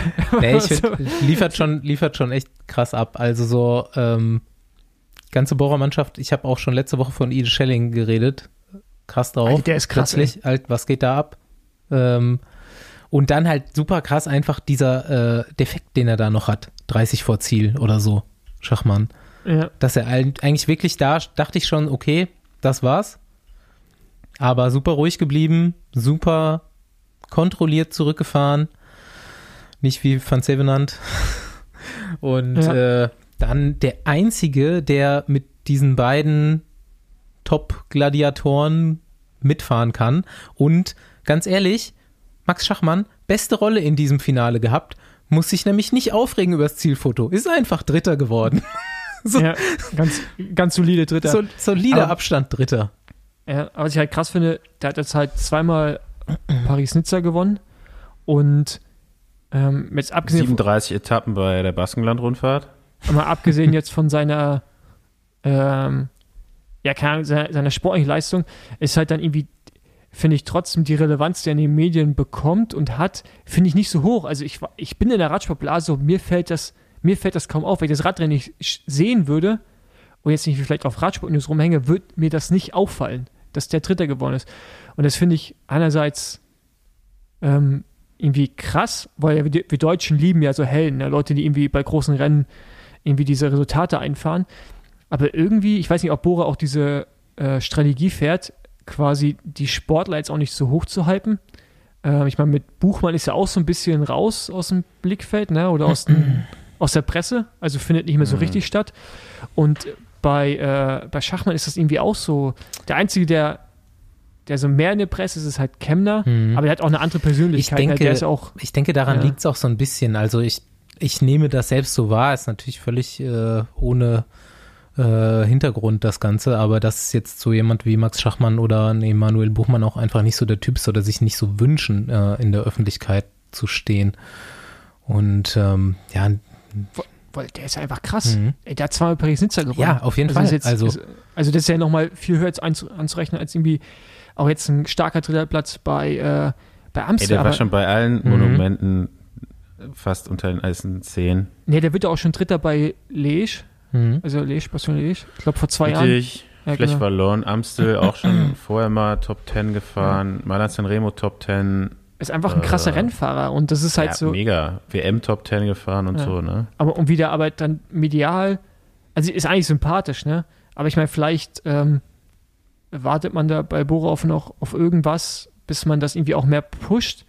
Keine Ahnung, mich würde es irgendwie mal interessieren, wie da auch so die, die Medienstrategie ist, so im, innerhalb des Teams wie man mit den deutschen Fahrern umgeht. Können wir ja vielleicht demnächst mal fragen, ganz persönlich. gerade sagen. Genau, Kannst du, da- kannst die Fra darauf wollte ich hinaus. Die Frage. Darauf wollte ich hinaus. Äh, Finde ich auf jeden Fall ein sehr interessantes Thema, weil als ich noch bei Bora war, da wurde Emu e- extrem gepusht und ähm, es hat jetzt eigentlich mit der Zeit immer mehr nachgelassen und ähm, ja, mich würde mal interessieren, was der Zusammenhang da ist hinter dem.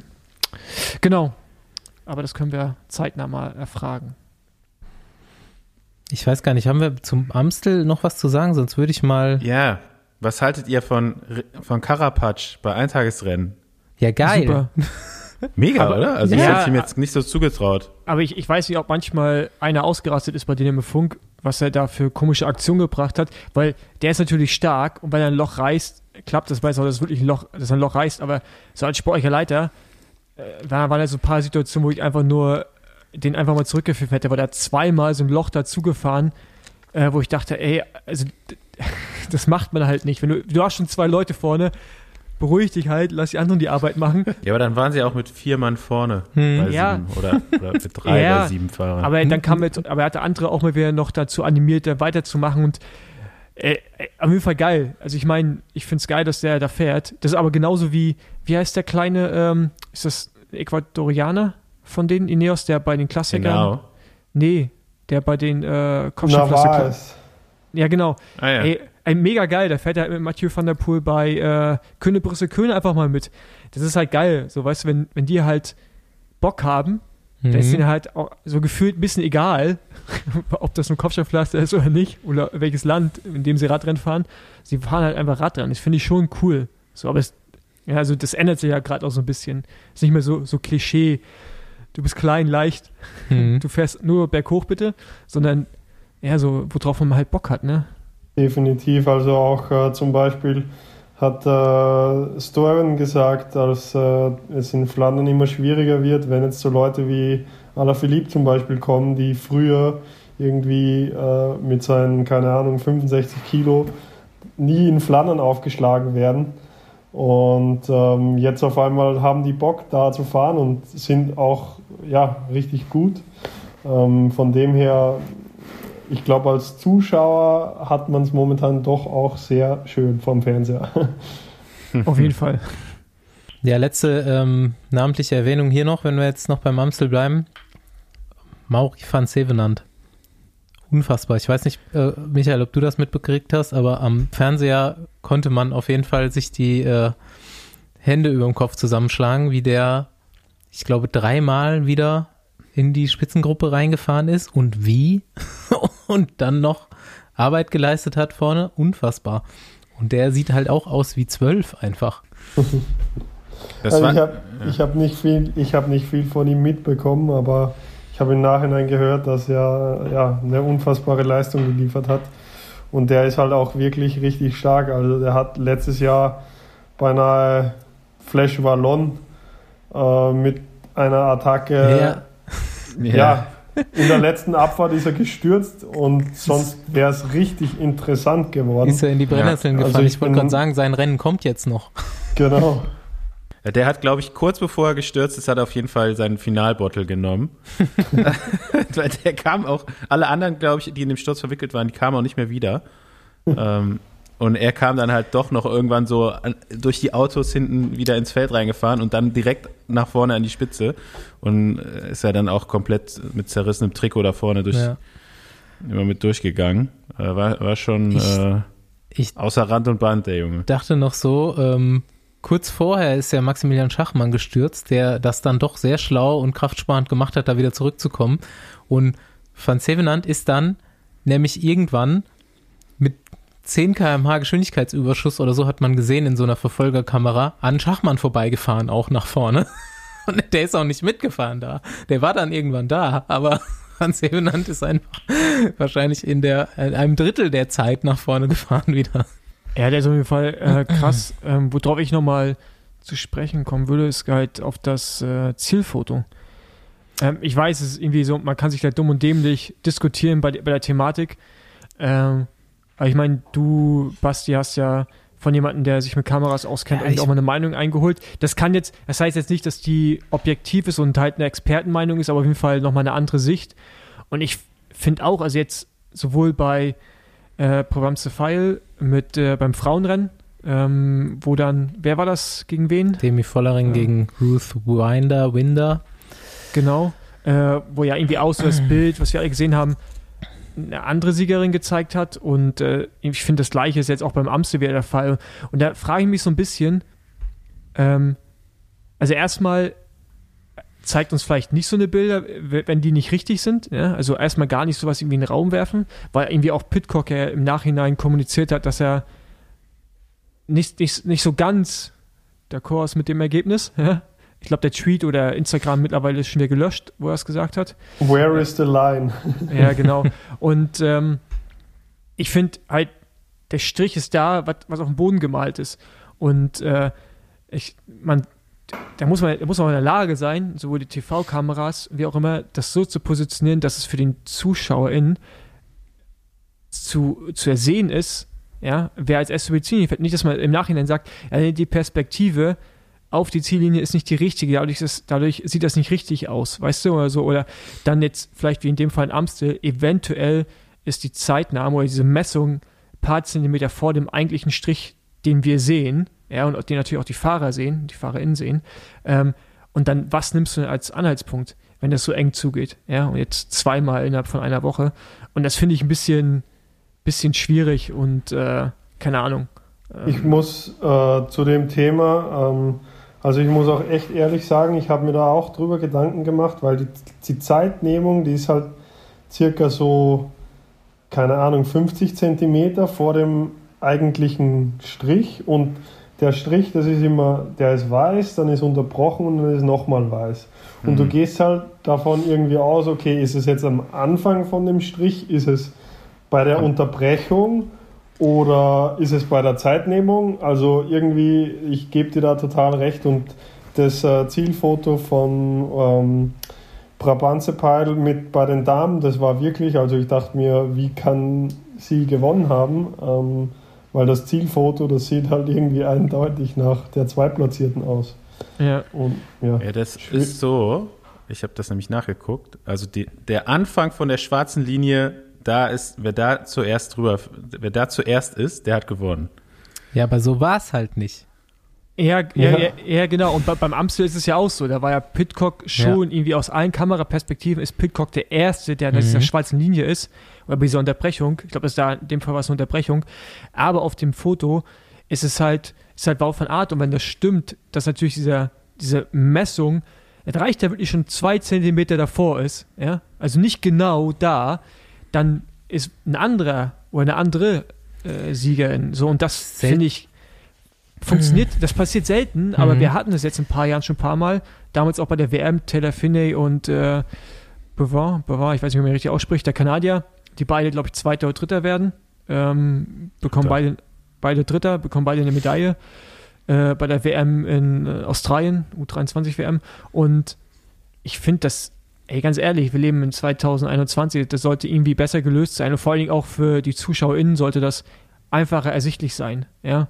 Ähm, und ich finde, da ist auch, sollte keine Ja, Perspektivfrage sein. Das soll, Kannst du ja, ja, aber vielleicht kannst du nicht immer genau über den Zielstrich eine Kamera stellen. Also Ja. wenn da ja eigentlich schon die Zielkamera ist, dann kannst Du ja nicht noch musst- eine Fernsehkamera Du musst einbauen. tatsächlich, also Ja, ich kann ja jetzt mal so ein paar technische, das was ich habe die jetzt, es hat mich nämlich unheimlich aufgeregt, deswegen habe ich echt mal so ein paar technische Meinungen ja, eingeholt allem von du, Leuten. du, du hast dich halt innerhalb einer Woche zweimal richtig aufgeregt. Ja, genau. Erstmal bei Vollering, da kam ich schon gar nicht klar. Und ähm, die erste Information war, du kannst diese Schlitzkamera, die eben diese Finish-Kamera ist, gar nicht auf den schwarzen Strich ausrichten, weil du brauchst einen weißen Hintergrund, um was zu sehen. Also musst es halt irgendwie ein bisschen davon versetzt machen, sonst kann die nicht kein Bild aufnehmen, was dann eben, ähm, wie man das ja sieht auf diesen, diesen Finish-Fotos, die jetzt jeder öfter gesehen hat, sind nicht die Fotos, wo du den ganzen Hintergrund siehst, so wie normal, sondern eben da, wo alles eben so verzerrt ist in Farben. Ähm, ist das eben wie, ihr habt das, ich habe euch das weitergeleitet, eben wie ein Scanner, der jede Millisekunde einmal genau diesen Strich scannt, den er da filmt. Und dann sieht man eben auch nur genau den Hintergrund, den dieser Scanner an der Stelle filmt. Und das ist eben bei, beim Amstel ein ganz klares Indiz, dass die Zielkamera ein bisschen vor der Ziellinie war, weil der Hintergrund da gelb ist und hinter dem eigentlichen Zielstrich war die rote Bande. Und ein bisschen weiter vorne war diese gelbe Amstel-Radler-Bande. Also, wenn es genau auf dem Zielstrich gewesen wäre, müsste es der rote Hintergrund sein. Das ist aber der gelbe. Und ähm, ja, also da kommen schon technische Schwierigkeiten mit rein und es scheint dann wirklich so zu sein, dass es eben ein bisschen weiter vorne war. Aber ähm, ich finde es auch strange, vor allem, weil es eben, es passiert ja so gut wie nie. Also es ist mir jetzt eigentlich noch nie so richtig ja, vorgekommen, dass das, dass das so eben nicht übereingestimmt hat. Ähm, der Typ, der die Kamera aufstellt, der hat sich wahrscheinlich gedacht, ah, das passt schon. ja, ja, gut, der hat, ich habe jetzt schon hundertmal aufgestellt, haben wir noch nicht gebraucht, aber ja, das passt. 100 Prozent, ja. ja. Ja, aber gut, also das, ich, ich finde trotzdem, da muss es eine Lösung für geben. Da muss man das irgendwie. Also ich meine, jetzt ist es ja bei so prominenten Fällen, zwei prominente Fällen ist es irgendwie passiert und da muss sicherlich da irgendwo auch dran gearbeitet werden, weil es relevant. Du gewinnst ein Radrennen oder nicht. Wenn ja. man es jetzt hart nimmt, hat Pitcock auf der Linie, auf der Linie, die wir sehen, ja, und die RennfahrerInnen, hat er gewonnen. Also finde ich schon ziemlich eindeutig. Ja. Aber auf dieser Zeitmessung, oder die, die, ja, was du gerade erklärt hast, hat er halt nicht so. Aber was ist am Ende des Tages Relevante? Jetzt kann man sagen, das eine, aber das siehst du ja nicht. Das Foto ja? finde ich. Ja, genau, aber das siehst du ja nicht. Das siehst du ja das nicht. Das ist schon das krass. Ist ja, du, also. du konzentrierst dich auf die Linie und am Ende hängt da ja auch, wie für Wollering, wenn die so eine Radrennen gewinnt, ja, geht es da wahrscheinlich am Ende um einen besseren Vertrag. Ja, vor allem, ja, wenn sie kein anderes Radrennen gewinnt. Ja, bei allen, ne? Ja, nee, oder vor bei Pitcock gewinnt auf einmal so einen großen Klassiker und ich finde, das ist schon relevant und da muss der Veranstalter, die UCB auch immer, die müssen da jetzt dran arbeiten, weil ich finde, das sind prominente Fälle jetzt und man sollte das vielleicht mal äh, ins Auge fassen und gucken, wie man das irgendwie lösen kann. Ja, ähm, ja vor allem sage ich letzte Woche noch, die gewinnt jetzt was Großes. Ja, ja, stimmt. Ja. Dann gewinnt die, weil der Fall, den fand ja, ich. ist jetzt auch nicht so weit aus dem Fenster. Den, den fand ich noch klarer als den anderen. Und was ich mir noch dachte, ja. ist eigentlich, ihr wisst das ja alle, ähm, in den allerwenigsten Fällen weißt du es als Fahrer nicht. Also so, wenn du schon den Tigersprung richtig machst, jetzt was anderes, äh, wenn du mit erhobenen Armen wie Erik Zabel bei Sanremo über die äh, Linie fährst und okay, war halt nichts, aber wenn du schon den Tigersprung machst und so konzentriert bist in dem Moment, als Fahrer hast du es ja eigentlich im Gefühl.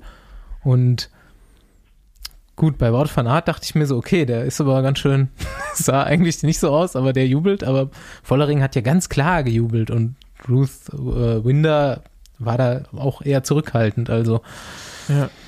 Eher ähm, Zweite. Ja.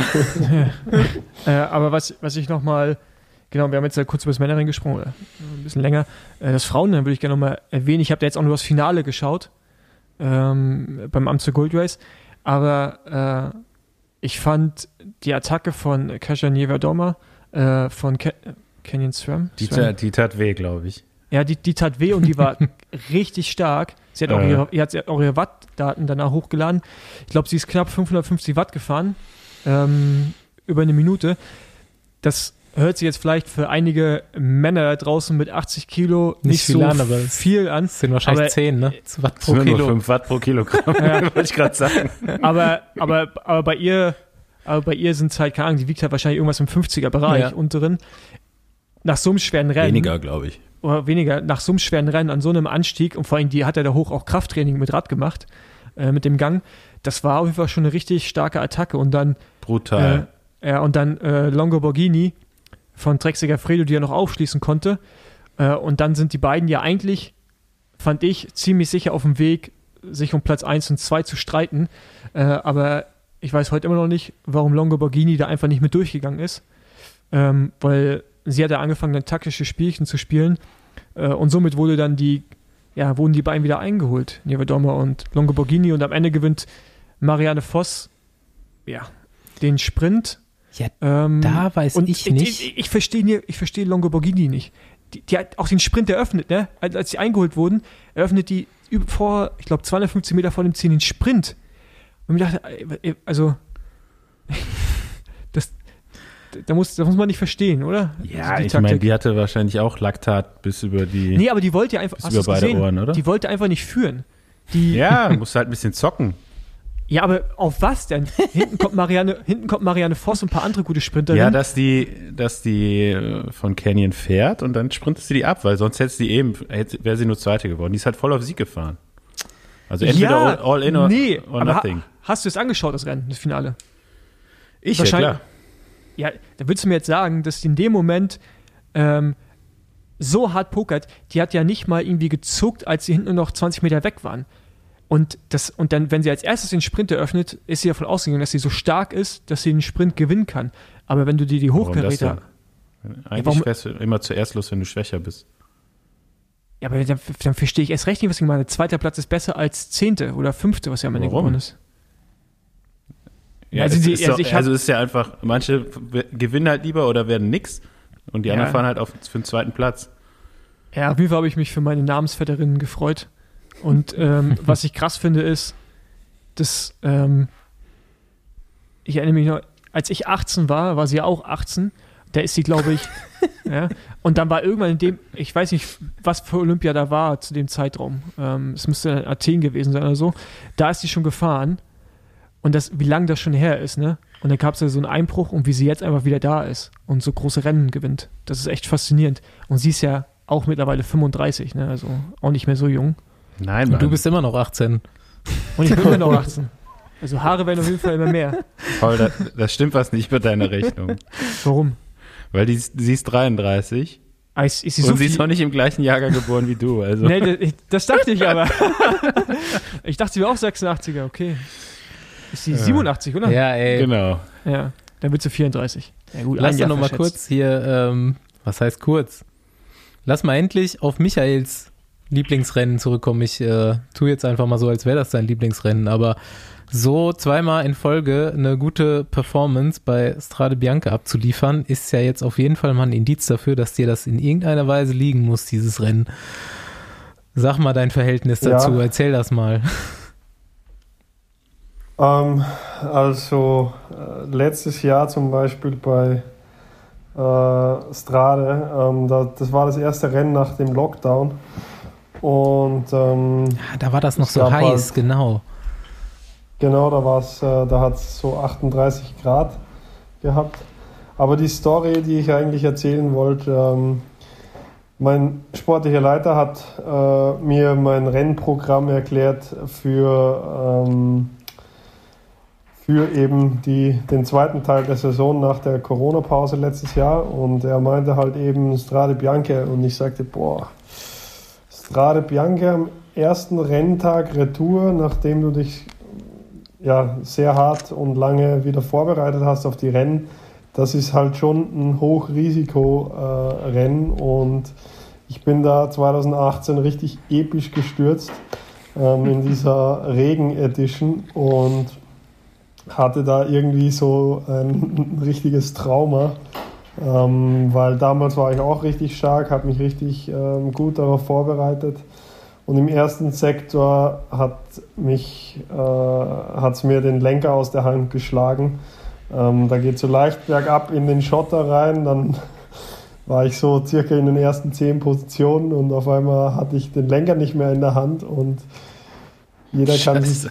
das Gefühl vorstellen. Das war äh, richtig schlecht. Ja. Ähm, von dem her wollte ich letztes Jahr gar nicht an den Start gehen und ich bin mein, meinem sportlichen Leiter auch nachhaltig dankbar, dass er mich an den Start gezerrt hat. Und ähm, ja, letztes Jahr war ich Neunter. Ähm, das war wirklich auch eine harte Edition ähm, und vom technischen Aspekt her war letztes Jahr noch schwieriger, weil äh, eben es war sehr trocken und der Schotter war wirklich äh, sehr lose und ähm, das machte das Ganze auch noch ähm, spannender. Und ähm, ja, nach dieser Vorstellung habe ich mir das äh, Rennen für heuer sehr dick angestrichen ähm, und habe ja den ganzen Winter von einer guten Performance in dem Rennen äh, geträumt und ähm, ja, äh, ich, ich war dann Sechster, ich habe noch die Kette verloren oben, hätte Fünfter sein sollen, aber ähm, ich werde mir das Rennen auf, auf alle Fälle auch für nächstes Jahr dick anstreichen und ich hoffe, dass ich äh, nochmal mindestens einen Dreiersprung nach vorne mache. Ja, aber es war auf jeden Fall, also ich finde auch extrem stark und das war in dieser ganzen Konstellation an Fahrern da vorne, was du irgendwie jetzt nicht persönlich nehme, irgendwie einer, der da jetzt erstmal nicht reingepasst hat. Das waren ja alle schon ziemlich große Namen. Also jetzt wieder, ohne dir zu nahe zu treten. Google Aber, ähm, Maps. Du guckst Google die Maps. Rennen einfach nicht richtig, Paul. Das war ja eigentlich schon, war, ja, war Michael immer in solchen Gruppen drin, nur die gingen halt nie bis ans Ziel. Ja, er hatte vorher immer Pech gehabt. Ich rede, red, genau. Aber jetzt, jetzt ein aller Philippe, Mathieu van der Poel sind jetzt schon nochmal andere Namen. Ich glaube, der braucht jetzt, also, oder ein Pitcock oder so. Also, da trete ich jetzt auch Pitcock nicht zu nah. ist so ein Neoprofi. Also. ja, nur mehrfacher Weltmeister, aber sonst. Sind doch alles Crossfahrer. ja, genau. ja, aber also fand ich auch eine krasse Leistung auf jeden Fall. Ja, also mich haben auch viele Leute gefragt, wie war das während dem Rennen und so. Und ich muss auch ehrlich sagen, während dem Rennen habe ich mich nicht äh, auf, ähm, boah, ich fahre hier mit äh, den Jungs hier durch die Gegend in der Toskana, sondern ich habe mich halt aufs Rennfahren konzentriert und das äh, Medienecho, das kam dann erst nachher und äh, ich, hab, ich, ich sehe das auch ein. Ähm, dass ich da eher der, wie soll ich sagen, der Baustein war, der nicht ganz ins Bild gepasst hat. Aber das macht es einfach auch umso schöner irgendwie. Siehst du, es ist doch geil, wenn man der Underdog ist und unerwartet, also für, für mich unerwartet davon landet. Für Andi war es natürlich klar. Und ähm, Andi war klar, alles. aber jetzt auch nicht so die Riesenüberraschung. ja. Und ja, dann doch, weißt du, wie oft äh, ich Rennen geguckt habe und jedes Mal, äh, das war vor allem 2020 äh, noch der Fall, ähm, als du mit Michael Falgren nämlich in der Mannschaft noch gefahren bist. Dann habe hab ich natürlich immer geguckt, oh, ist es jetzt Michael? Und dann war es aber schon, war es schon Michael, aber der falsche, nachdem ich Ausschau gehalten habe. Und daher weiß ich das. Also deswegen ist mir das so in Erinnerung auch, dass bei jedem, bei den eigentlich immer bei den richtigen Gruppen oder bei den guten Gruppen dabei warst und halt ähm, diesmal ist er halt auch bis zum Ziel gekommen. Ja, also ja, wie, wie du halt sagst, äh, bei, bei den Eintagesrennen, da kommt es halt auch ab und zu drauf an, äh, passt jetzt die Konstellation deiner Gruppe, hat jetzt jede Mannschaft einen da. Äh, wenn eine Mannschaft keinen da hat, können die hinten noch fahren und so weiter. Also äh, es kommt halt schon irgendwie Rennglück ins Spiel. Und ähm, ja, ich muss sagen, heuer bei Strade Bianche, da ging im selben Moment eine Gruppe, wie ich das letztes Jahr gemacht habe. Letztes Jahr ähm, bin ich kurz vor dem harten Sektor Santa Maria weggesprungen und war dann schon vorne und die Favoriten kamen von hinten und ich bin oben schön eingestiegen und war dann mit im Gepäck sozusagen. Und heuer habe ich eben die Gruppe verpasst und ich war, ich kann mich noch gut erinnern, ich war wirklich ähm, heiß auf mich selber, dass ich äh, diesen Move jetzt nicht gemacht habe. Aber im selben Moment habe ich ja halt gesagt, okay, jetzt musste halt mein Lieber. und habe dann wirklich auch hart für die Position gekämpft. Ähm, da ging es runter, links in den Sektor rein. Und war dann in einer guten Position, äh, so viertes Rad hinter Van Art und dann sind wir halt da hochgehämmert und äh, oben ging es direkt in den Seitenwind rein. Äh, das ist auch immer ganz spannend, wenn du am, am Schotter, in den tiefen Schotter musst, weil Seitenwind herrscht. Und also wirklich ein, ein echt ein schönes Rennen und äh, ja, vielleicht hört ihr auch meine Euphorie, wenn ich drüber rede, äh, dass ich doch Passion dafür habe. Ja. Habe ich das richtig verstanden? Du kommst aus dem Steilstück raus auf den Marktplatz, schaltest aufs große Blatt und hast dir erstmal die Kette runtergeschmissen? Ja, genau. Also Fanat hat da ähm, hochattackiert. Ähm, der, äh, der war natürlich auch äh, stärker, also nicht natürlich, aber er war in dem Fall stärker.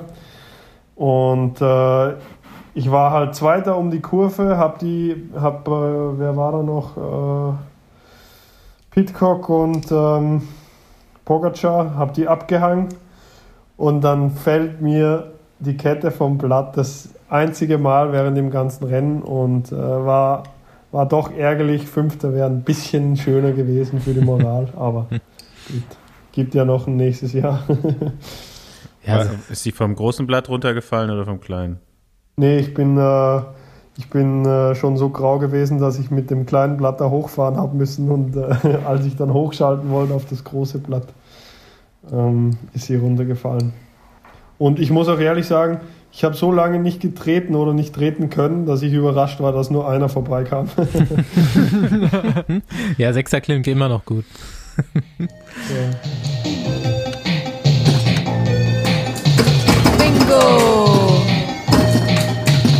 Fahrer Bingo! Schon mal gehört unseren Quatsch? Nee, muss ich ehrlich sagen, Kein Ding. leider nicht. ja, bist du wenigstens unvorbereitet, das ist immer gut eigentlich. okay, da bin ich jetzt mal gespannt. Ja, Ende von unserem Gastpart kommt immer das berühmte Fahrer-Bingo. Du musst jetzt äh, zwei Fahrer dir aussuchen aus deiner Karriere und am besten eine Geschichte dazu haben, beziehungsweise wenigstens eine kleine Info für uns.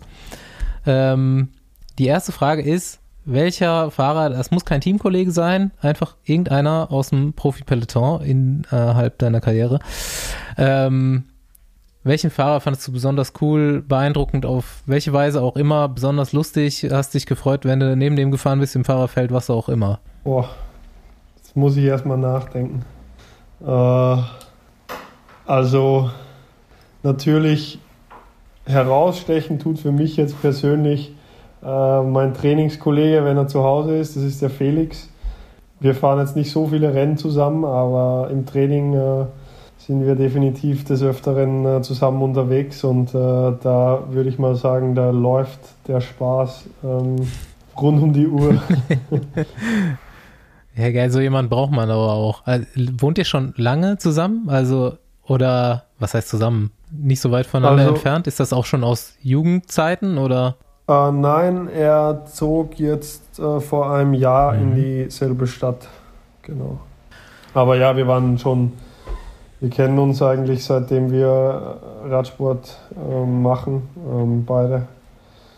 Und äh, sind auch wirklich äh, dicke Freunde geworden. Und ähm, ja, gibt natürlich auch sehr viele Stories, äh, die jetzt nicht unbedingt erzählt werden müssen, aber ja, genau. Klingt gut. Gut, zweite Frage. Wer sticht genauso heraus, aber negativ? Wer ging ja. dir innerhalb deiner Karriere richtig auf den Sack? Und warum? Dürfen auch, dürfen auch Teammanager sein. genau.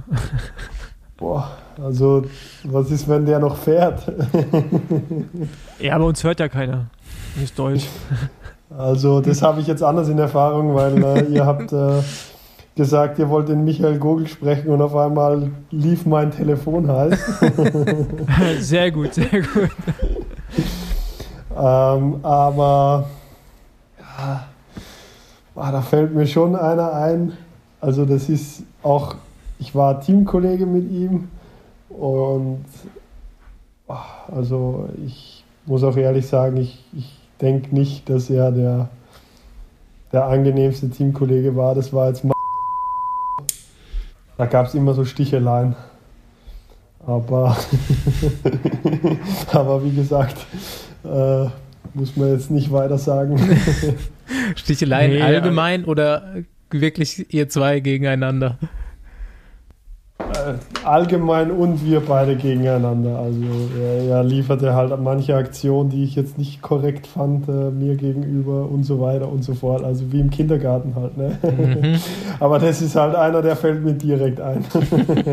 Aber dazu auch äh, im Feld, äh, das, das ist immer witzig zu beobachten, wenn man so ein, ein Tagesrennen gefahren ist äh, und man sitzt dann mit seinen Teamkollegen am Tisch und da sind irgendwie sieben Mann da hat halt jeder eine Story über den Tag und jeder kann halt irgendwie zehn Mann aufzählen, die ihn an dem Tag tierisch ja. auf den gegangen sind, ja. Und äh, insofern, während dem Radrennen sieht man natürlich auch immer manche Sachen vielleicht ein bisschen ja, äh, schlechter, als sie am Ende vielleicht auch waren, ja. Das stimmt wohl, ja. Aber ja, ähm, fällt mir mit. Kann ich nachvollziehen. ja, ich auch. also ich, ich kenne ihn gar nicht persönlich, aber wenn man, es ist, gibt, gibt ja Persönlichkeiten, die siehst du einfach nur und du kannst dir vorstellen, wenn jemand eine Geschichte dazu erzählt, dann, also man kann sich einfach vorstellen, dass die Persönlichkeit dann auch so ist. Und äh, bei gehört auf jeden Fall mit dazu. Der fährt, glaube ich, Genau, ja. genau. Grüße gehen ihm. An alle Zuhörer bitte keine Telefonnachrichten versenden, ja. Aber ansonsten auch kein Problem. nee, sehr schön. Dann, Andi, hast du noch deine äh, obligatorische Abschlussfragen, nachdem wir uns verabschiedet haben, oder bist du durch? Ja, wie geht's weiter bei dir? Vielleicht kann das, kannst du uns noch einen kleinen Ausblick geben, wie die Saison Also- geplant ist. Ja, genau. Ich habe äh, diese Woche jetzt äh, radfrei. Ähm, werde, äh, also nach einer langen Klassiker-Saison ähm, werde ich jetzt mal ein bisschen runterkommen und äh, bereite mich dann äh, wieder vor. Es geht dann über die Mallorca Challenge, was mich äh, richtig freut, weil ähm, ja, Mallorca kenne ich wie meine Westentasche und da Radrennen zu fahren ist immer richtig cool. Ähm, dann Richtung Dauphiné und äh, Staatsmeisterschaften und dann die Tour de France und ähm, eventuell zu Olympia und ähm, im Herbst geht es dann Richtung Weltmeisterschaften und also definitiv ein sehr voller Kalender und deswegen ähm, Mut zur Pause diese Woche. Ja, aber hört sich doch geil an. Ja, Ja, jetzt haben wir das. Weltmeisterschaftsthema ganz geskippt. Das, äh, Ja, aber, aber das, das, ich finde, das können wir noch mal in so einer, ja, vielleicht in der österreichischen Weltmeisterschaftsfolge machen. wie immer. Ja, klar, wenn wir nach, nach Wien fahren seit zwei Jahren, Ja, genau. steht ja noch die Wien-Folge aus. Also, ich, also die, die WM jetzt einmal so abzuhandeln, es gibt ja aus deutscher Perspektive ja eigentlich auch ein gutes Team, könnte es. Äh, von daher, finde ich, kann man vielleicht noch separat behandeln. Und der Pöst diese Wie eh ist denn- einmal im Jahr bei uns zu Gast. Also von daher, dem, dem, Wie mit dem ist müssen wir auch was zu denn reden haben. äh, die Strecke bei der Staatsmeisterschaft?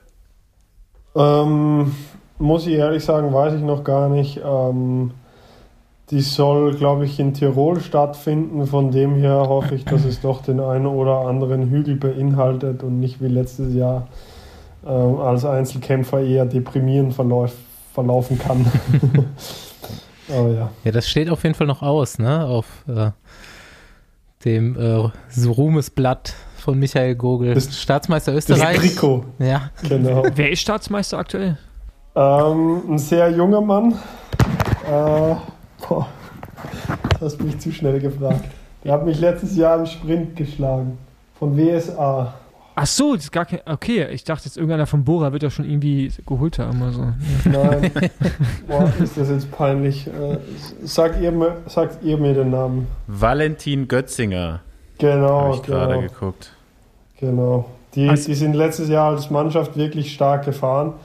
Ähm, der Rundkurs war jetzt äh, wirklich nicht schwer. Da gab es so einen 500, 600 Meter ähm, Autobahnanstieg. Da bin ich jede Runde drüber geballert, aber die haben mich halt auch jede Runde mit der Mannschaft immer wieder eingefangen und von dem her äh, haben die alles richtig gemacht und den Titel geholt. Sehr schön. Sogar eine Sekunde Vorsprung hat er bekommen. Also der hat den Ja, Sprint das ist ein anscheinend Sprint. hat euch richtig auseinandergenommen. Nee, die, die haben das auch richtig schlau gemacht und ich weiß nicht, ob ich das Detail veröffentlichen soll, aber die, die sind halt durch die letzte Kurve gefahren und der, der Valentin ist halt losgesprintet und der andere hat die Beine hoch, hochgelagert. Ja. Aber ganz ehrlich, auf den sind wir alle schon mal reingefallen. Ja, genau. Einfach daraus lernen. Ich war, ich bin dann einfach auch voll losgesprintet und war dann über die Linie, habe dann auch schon die Beine hochgelagert, weil ich war so angefressen, auch noch mit der letzten Aktion von denen haben die einfach alles richtig gemacht und das, das war halt doch sehr schwer für mich mental momentan, das zu verarbeiten, muss ich ehrlich gestehen. Von dem her Komplim Kompliment an die Jungs. ja, Glückwünsche gehen Gut. raus. Dann, Ja, danke, dass du da warst. Danke, dass du die Zeit genommen hast. Ja. Genau, und das auch noch in der, in der Urlaubswoche. Genau. ja, Danke für die Einladung. äh, sehr gerne. Und dann hoffen wir, dass wir dich äh, bei Olympia begutachten können und vielleicht sogar bei der WM auch vor Ort. Das wäre natürlich auch geil, wenn das möglich ist. Ja. Also für uns. Du wirst ja eh da sein, aber dass, dass wir uns das auch mal live anschauen können. Ja, eine WM in Belgien ohne Zuschauer wäre natürlich echt, wenn es erlaubt Ja. sein würde, Ja, äh, äh, ein richtiges Spektakel. ja, vor allem haben die ja auch so viel Fritten jetzt angebaut, ne? Das muss ja irgendwie auch alles weg, sonst wird das ja schlecht. Das ist ja. Aber leider Gottes kann ich mir noch nicht vorstellen, dass wir im September, Oktober mit Zuschauern fahren Mhm. dürfen. Ja, Was wirklich schade wäre, ja. Ja aber gut, wir, wir werden es sehen. Ja. ja. Hoffen Alright. wir. Genau. Vielen Dank. Super, danke euch. Schöne Glück noch. Schönen. Urlaub noch.